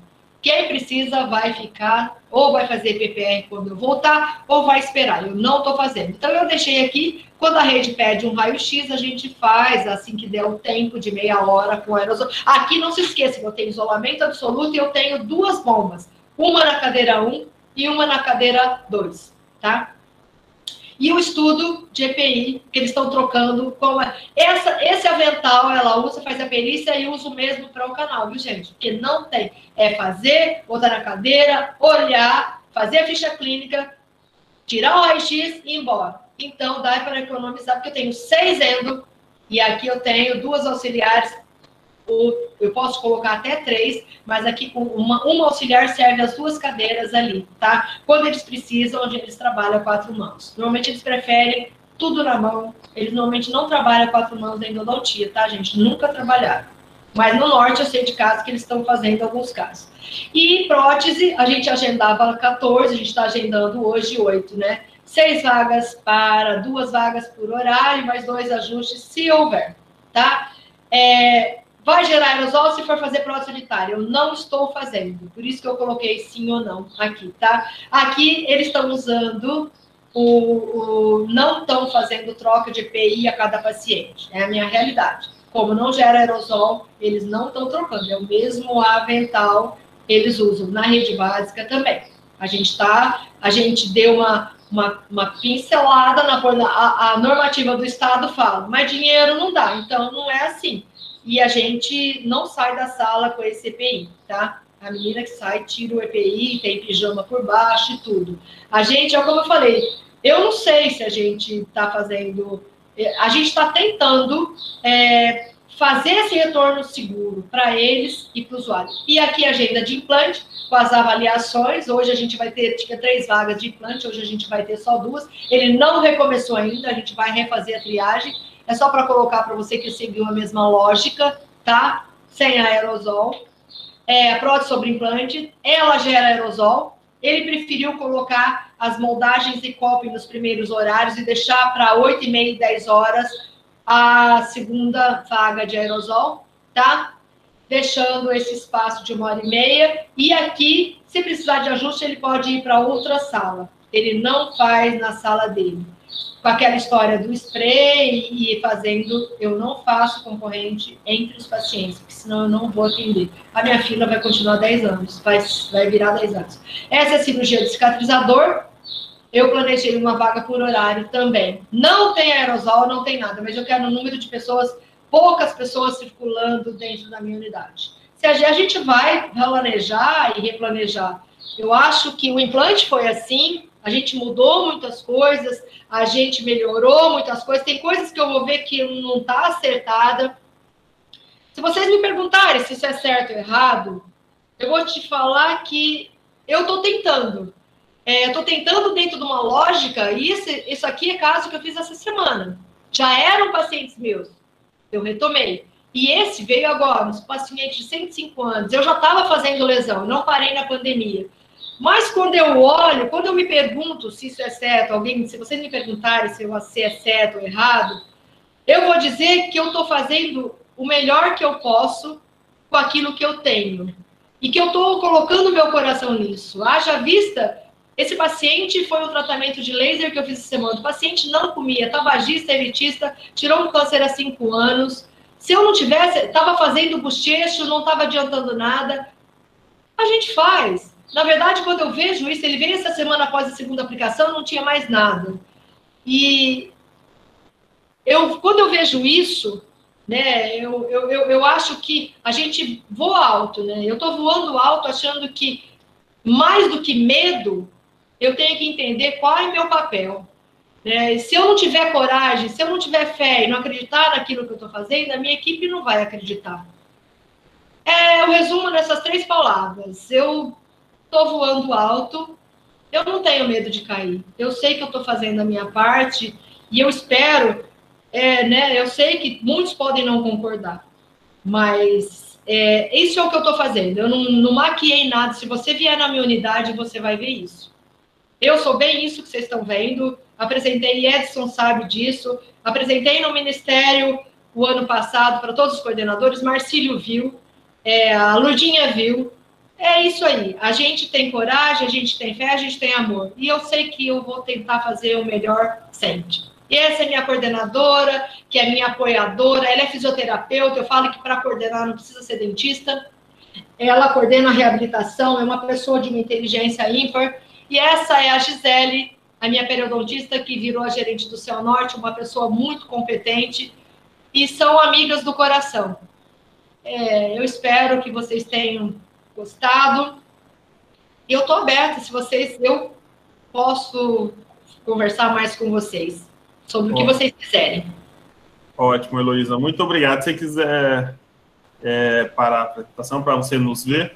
É... é, vou parar. Professor, por quê? Porque eu não enxergo é nada aqui. Eu, eu, sou muito ruim nesse negócio. Eu sou muito ruim nesse negócio, professor. Muito a ruim. Muito ruim. fica muito isolada, né? É, aí, se é. você quiser clicar aí nesse parar a apresentação, porque aí a gente. Essa telinha verde. Isso. Pronto. O professor, o senhor dá aula disso também, né? O senhor ensina, ensina a gente aqui. Né, nessa pandemia aí teve a aceleração digital, né? A gente teve que se ah, virar com essas coisas. Até eu, até eu. Mas é, é, é parabenizar é, pela brilhante apresentação e é bem isso, né? O tempo de, de, de trabalho, o tempo de dedicação que você tem, tem muita coisa para ser falada nisso. Eu vou, eu vou abrir agora para as pessoas que já tiveram. Eu vou fechar, eu vou fechar o meu, porque senão fica ruim, né? Pode. Eu, eu vou abrir então para vários elogios aí. É, quem quiser fazer alguma pergunta, algum comentário, fique à vontade, pode desativar o microfone. E, Macaíba, acho que a Ivaneide Lopes clicou em, em compartilhar.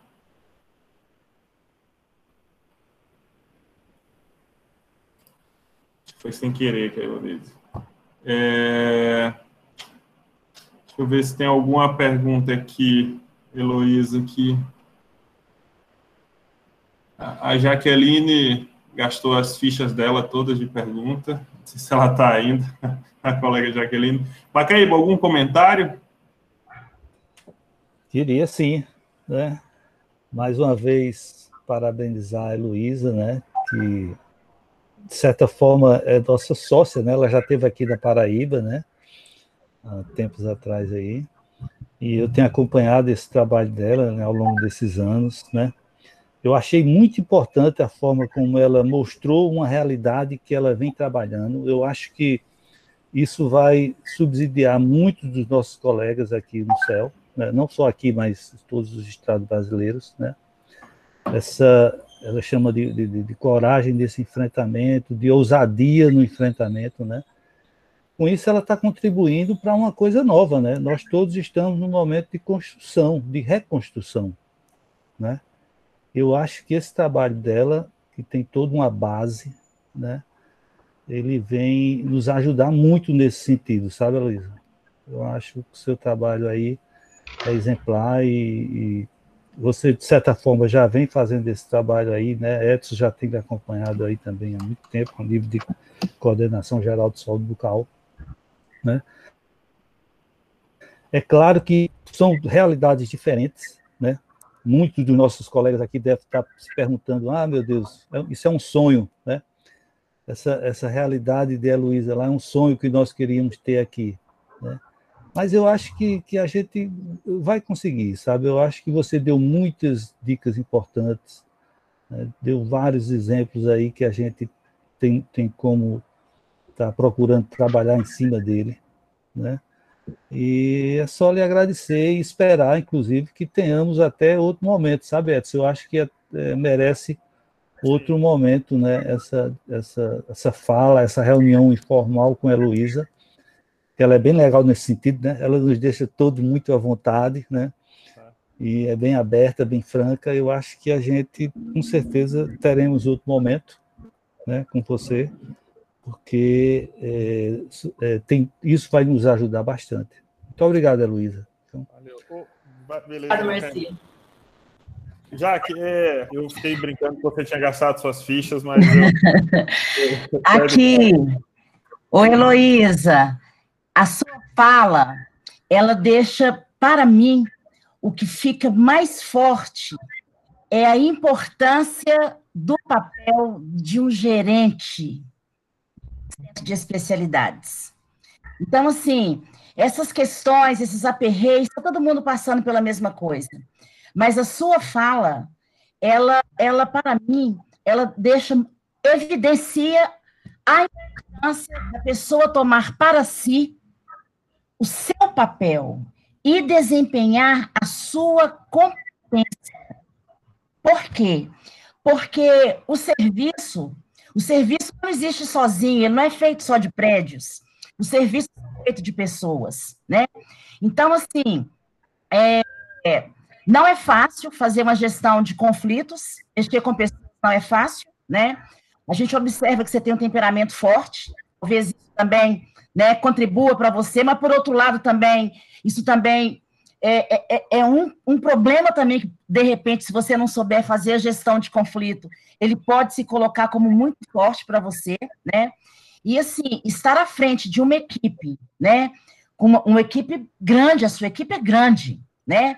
Você trabalha, você cuida de dois céus, né? Então, assim, é, eu penso que o que fica muito claro é a importância do papel do gerente, do gerente desenvolver e desempenhar e realizar o papel que cabe. O gerente saber a que, a que ele veio, né? E eu penso que você sabe muito bem a que você veio. Então, assim, nessa, nessa nossa conversa, é, para mim, isso ficou muito claro, a importância do papel de um gerente. Minas Gerais também está trabalhando as diretrizes para a retomada dos serviços, vamos publicar agora, essa semana agora, um documento, estamos tanto da atenção primária quanto as diretrizes para a retomada dos centros de especialidades odontológicas, dos laboratórios de prótese e do atendimento hospitalar.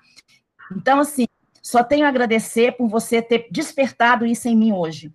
A importância do, do papel de quem está à frente, de uma liderança, né? Acima de tudo, o gerente precisa de ser liderança. Líder não, mas ser liderança, ter apoio dos seus pares, né? E os pares comprar a ideia sua e seguir junto com você. Então, eu quero te parabenizar, tá?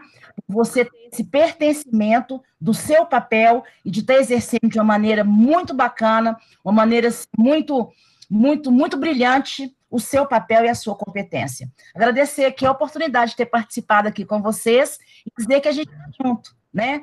E como diz, eu coloquei até no chat, como diz Guimarães Rosa, que é o nosso conterrâneo aqui de Minas, vida que é da gente é coragem, né? É isso que é a vida que é da gente.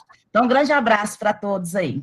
Aí, ah, deixa seu e-mail, porque me interessei demais da conta nas questões da prótese, me interessei nesse, nesse, nesse, nesse limpa-ar, superar, essa super bomba, me interessei demais, não sei nem é, é o nome desse trem, mas gostei mais. Superar, bomba superar. Deixar o seu e-mail aí para a gente colar no C, falou? Tá bom, eu, obrigado. Eu... Eu, deixa eu só falar, eu, assim, a sua colocação é isso. É, eu sou espanhola com italiano. Então, espanhol ou faz tudo muito certo ou faz tudo muito certo. Mas a gente tem, a gente negocia. Eu viro as costas, eu não estou dentro do consultório. É o que você falou. Se a gente não pactuar e não seguir, não tiver o mesmo objetivo, eu vou virar as costas. Eles vão continuar fazendo o que eles querem fazer e eu não vou ficar brigando o resto da minha vida. Na verdade, liderança é se você acredita no seu papel, você consegue fazer as outras pessoas acreditarem nessa ideia, né? né? Eu, eu coloco meu coração. a única coisa, teve uma, um momento, só vou te contar isso, de um profissional da prótese. Eu contei isso lá em São Paulo, o professor Edson não deve lembrar, porque é muito, são muitas emoções, né, professor? Mas assim, eu tinha um cara muito técnico na prótese, só que ele não ligava muito para o usuário. Um dia eu chamei ele na minha sala, falei, meu amigo, é o seguinte, você é ótimo tecnicamente, ou você coloca seu coração no que você está fazendo, ou você não serve para mim. Foi essa conversa. Ele mudou porque ele queria estar na equipe. Eu acho que tem que ter orgulho de estar nessa equipe. Da gente construir essa história. Hoje o céu tem um nome dentro do município. A gente é respeitado. Então, se eu preciso de quatro bombas, o secretário tem que acreditar que eu preciso de quatro bombas. E foi isso que aconteceu. A gente construiu, que nem falou Edson, primeiro a gente trabalhou muito, Jaqueline, muito, se dedicou muito, para depois chegar nesse patamar, viu, Marcílio? Nunca foi fácil assim. Eu, se você visse a, a, o céu que eu tinha quando eu fui para lá, com as paredes tudo rachadas, sem porta, sem ar, sem uma, eu não tinha uma sala para ficar, não tinha banheiro, não tinha copa. E a gente foi construindo, primeiro com muito trabalho depois exigindo aquilo que era direito aí funcionou. Mas eu agradeço as palavras. É, meus, aquele celular que está aí na apresentação, eu não sei se está, mas é meu WhatsApp. Eu, a gente pode conversar, vocês só se identificam e a gente, eu posso passar a, as dicas todas para vocês da bomba superar. Eu tenho o contato do dono da fábrica, né? a gente pode passar. Eles são muito bacanas. Eles estão querendo entrar no serviço público, inclusive. Okay. Qual, qual o e-mail, assim, Já anota aqui. É, Já colocar aí. S, é, Secretaria Municipal de Saúde, é SMS, de Secretaria Municipal de Saúde. Sim. Arroba, ponto cel, sms.cel, CEO. Arroba. Arroba Rio Preto. Ponto SP. SP. Ponto gov. Sim. Ponto BR. Botei aí no chat. Jaque, você ia falar, desculpa, eu lhe interrompi na hora. Não, é dizer para dizer para Elo o seguinte, que mais uma coisa também que se faz importante, a conquista de um lugar na arena política, no cenário político, para ter o apoio institucional, porque sem o apoio institucional, minha querida, acabou é. o milho, acabou a pipoca. Então, assim, duplamente parabéns a você pela sua capacidade de liderança e por você ter conquistado o reconhecimento e o respeito da gestão municipal e da gestão estadual aí de São Paulo. Então, é isso. Obrigada, obrigada. Legal. Alguém mais quer fazer algum comentário? Alguma pergunta? É, então, a gente já está com quase, já passou, né? Quase duas horas agora. Só para finalizar, então, é, eu, eu comungo aí do que a, a Jaqueline trouxe, essa, esse papel do gestor, né? É, não dá para. A gente é muito claro assim, a pessoa dividir a clínica e dividir a gestão, ou então a pessoa é uma boa pessoa na clínica e vai achar porque um bom clínico faz um, uma boa endodontia que isso vai ser um bom gestor. As pessoas tendem a achar que a gestão é coisa empírica, né? Não, tem coisa científica. Quando a, quando a Heloísa traz aí, eu fiz o diagnóstico situacional, e tudo tem uma teoria por trás disso, né? Que às vezes a gente acha um saco, ah, essa coisa da teoria e como é que vai ser na prática. A Heloísa trouxe na prática aí, né? Para a gente fazer um planejamento, a gente precisa de um diagnóstico situacional. Ela mostrou como é que ela fez. É, precisa ter ousadia, né, Heloísa? Vai levar muitos nãos, mas não, não desiste. É, não tem uma forma única, acho que você deixou isso muito claro é, que isso foi a forma que você encontrou e está dando certo, que outras pessoas podem encontrar de outras formas, mas essa caminhou bem.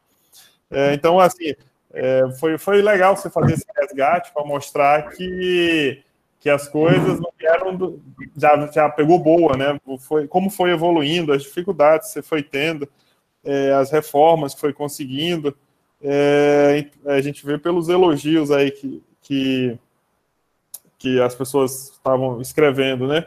E uma coisa que também para mim eu queria destacar é essa, assim, é que as pessoas é, focam muito na meta. Então, assim, a meta do céu é 35, o céu tipo 1, então eu vou fazer 35 endos e pronto. E aí você deixou muito claro, assim, se eu for fazer aquela meta, é, as pessoas vão esperar um ano. Então, assim, a lógica do serviço é essa que você trouxe mesmo. A lógica do serviço tem que ser com base na necessidade da população e não na necessidade do gestor. Então, assim, se eu não consigo agora, mas eu tenho que saber que a minha meta é aumentar a quantidade de endos, não para poder atingir a, lá no ministério, mas para poder alcançar as pessoas, né?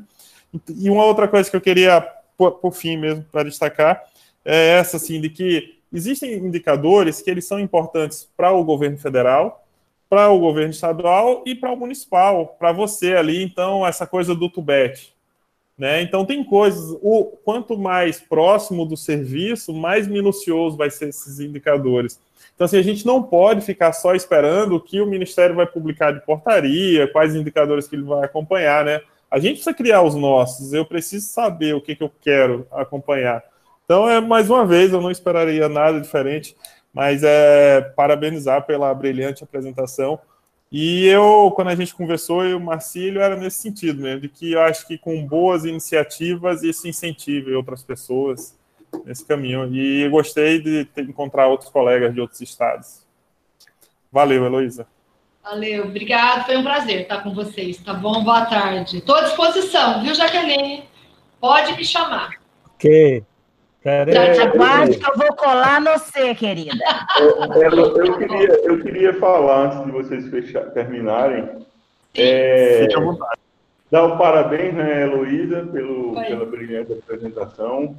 Pedir o seu WhatsApp, que você disse, não, não, não disse o, nome, o número, o telefone. Eu, eu, vou falar, vou falar. De, anota aí. Código é 17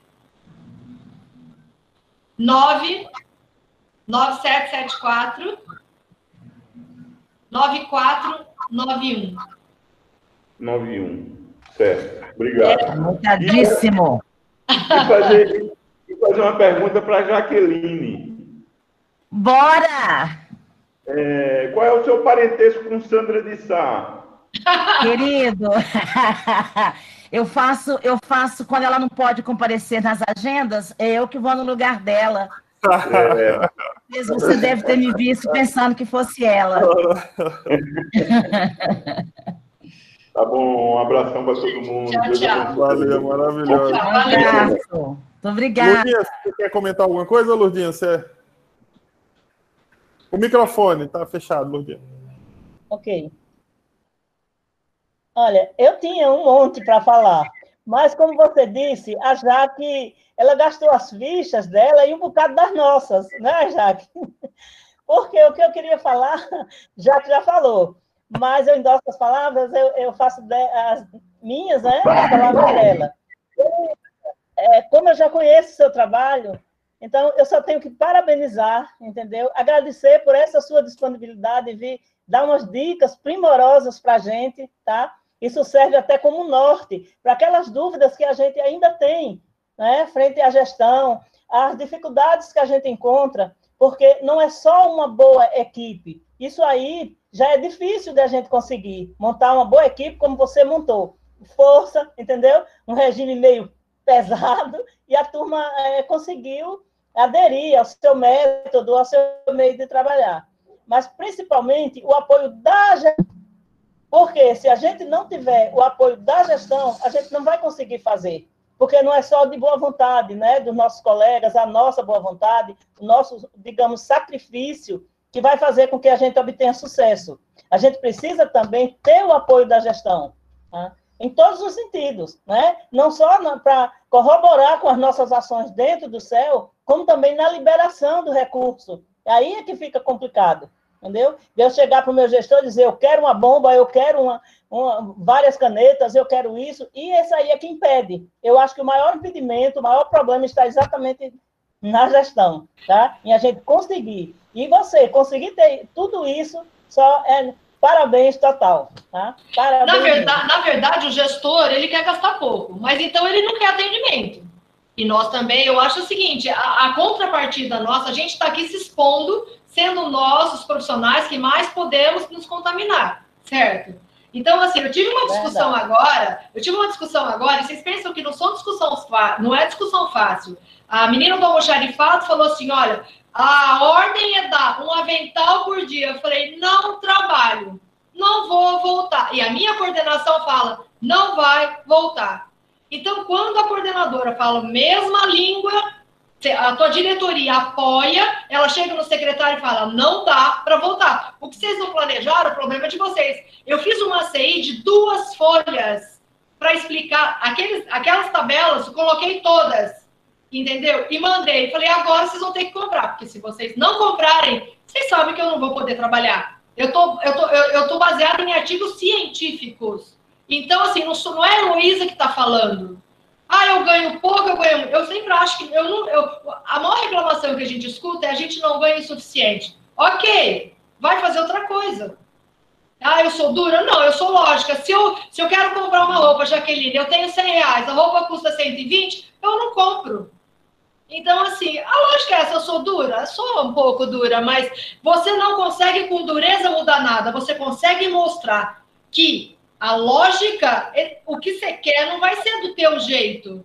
Vai ser do jeito, porque as, eu, eu protejo tanto os colegas quanto os usuários. A minha gestão sabe disso. Eu não vou passar a mão na cabeça deles se estiverem errado, mas não vou brigar com eles na frente do usuário, nunca. Só que a gente vou chamar e ele vai ter que mudar. Então, assim, são conversas que nem o Edson falou, tem que estar próximo. Eu estou muito próxima. Eu fico 44, sei lá quantas horas no céu. Eu sou a primeira que chega e a última que sai. Entendeu? Fiquei até meia-noite outro dia fazendo uma entrevista com o Ministério da Saúde, né? É, então, assim, pra, pra, é, é, é, muita coisa, é muito trabalho, e eu não meço as horas trabalhadas. É o que ela falou, é um, eu acho que é a minha maneira de fazer o bem.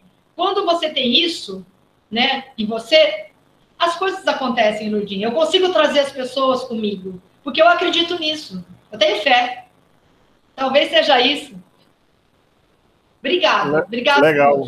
Maravilha. É aquela dureza de um pai e de uma mãe, né? Que é Exatamente. É Muito bem. Muito obrigado. Só tenho a agradecer mais uma vez. Até uma próxima oportunidade. Obrigado a todos. Estavam presentes. Obrigada. Foi um prazer. Foi um prazer.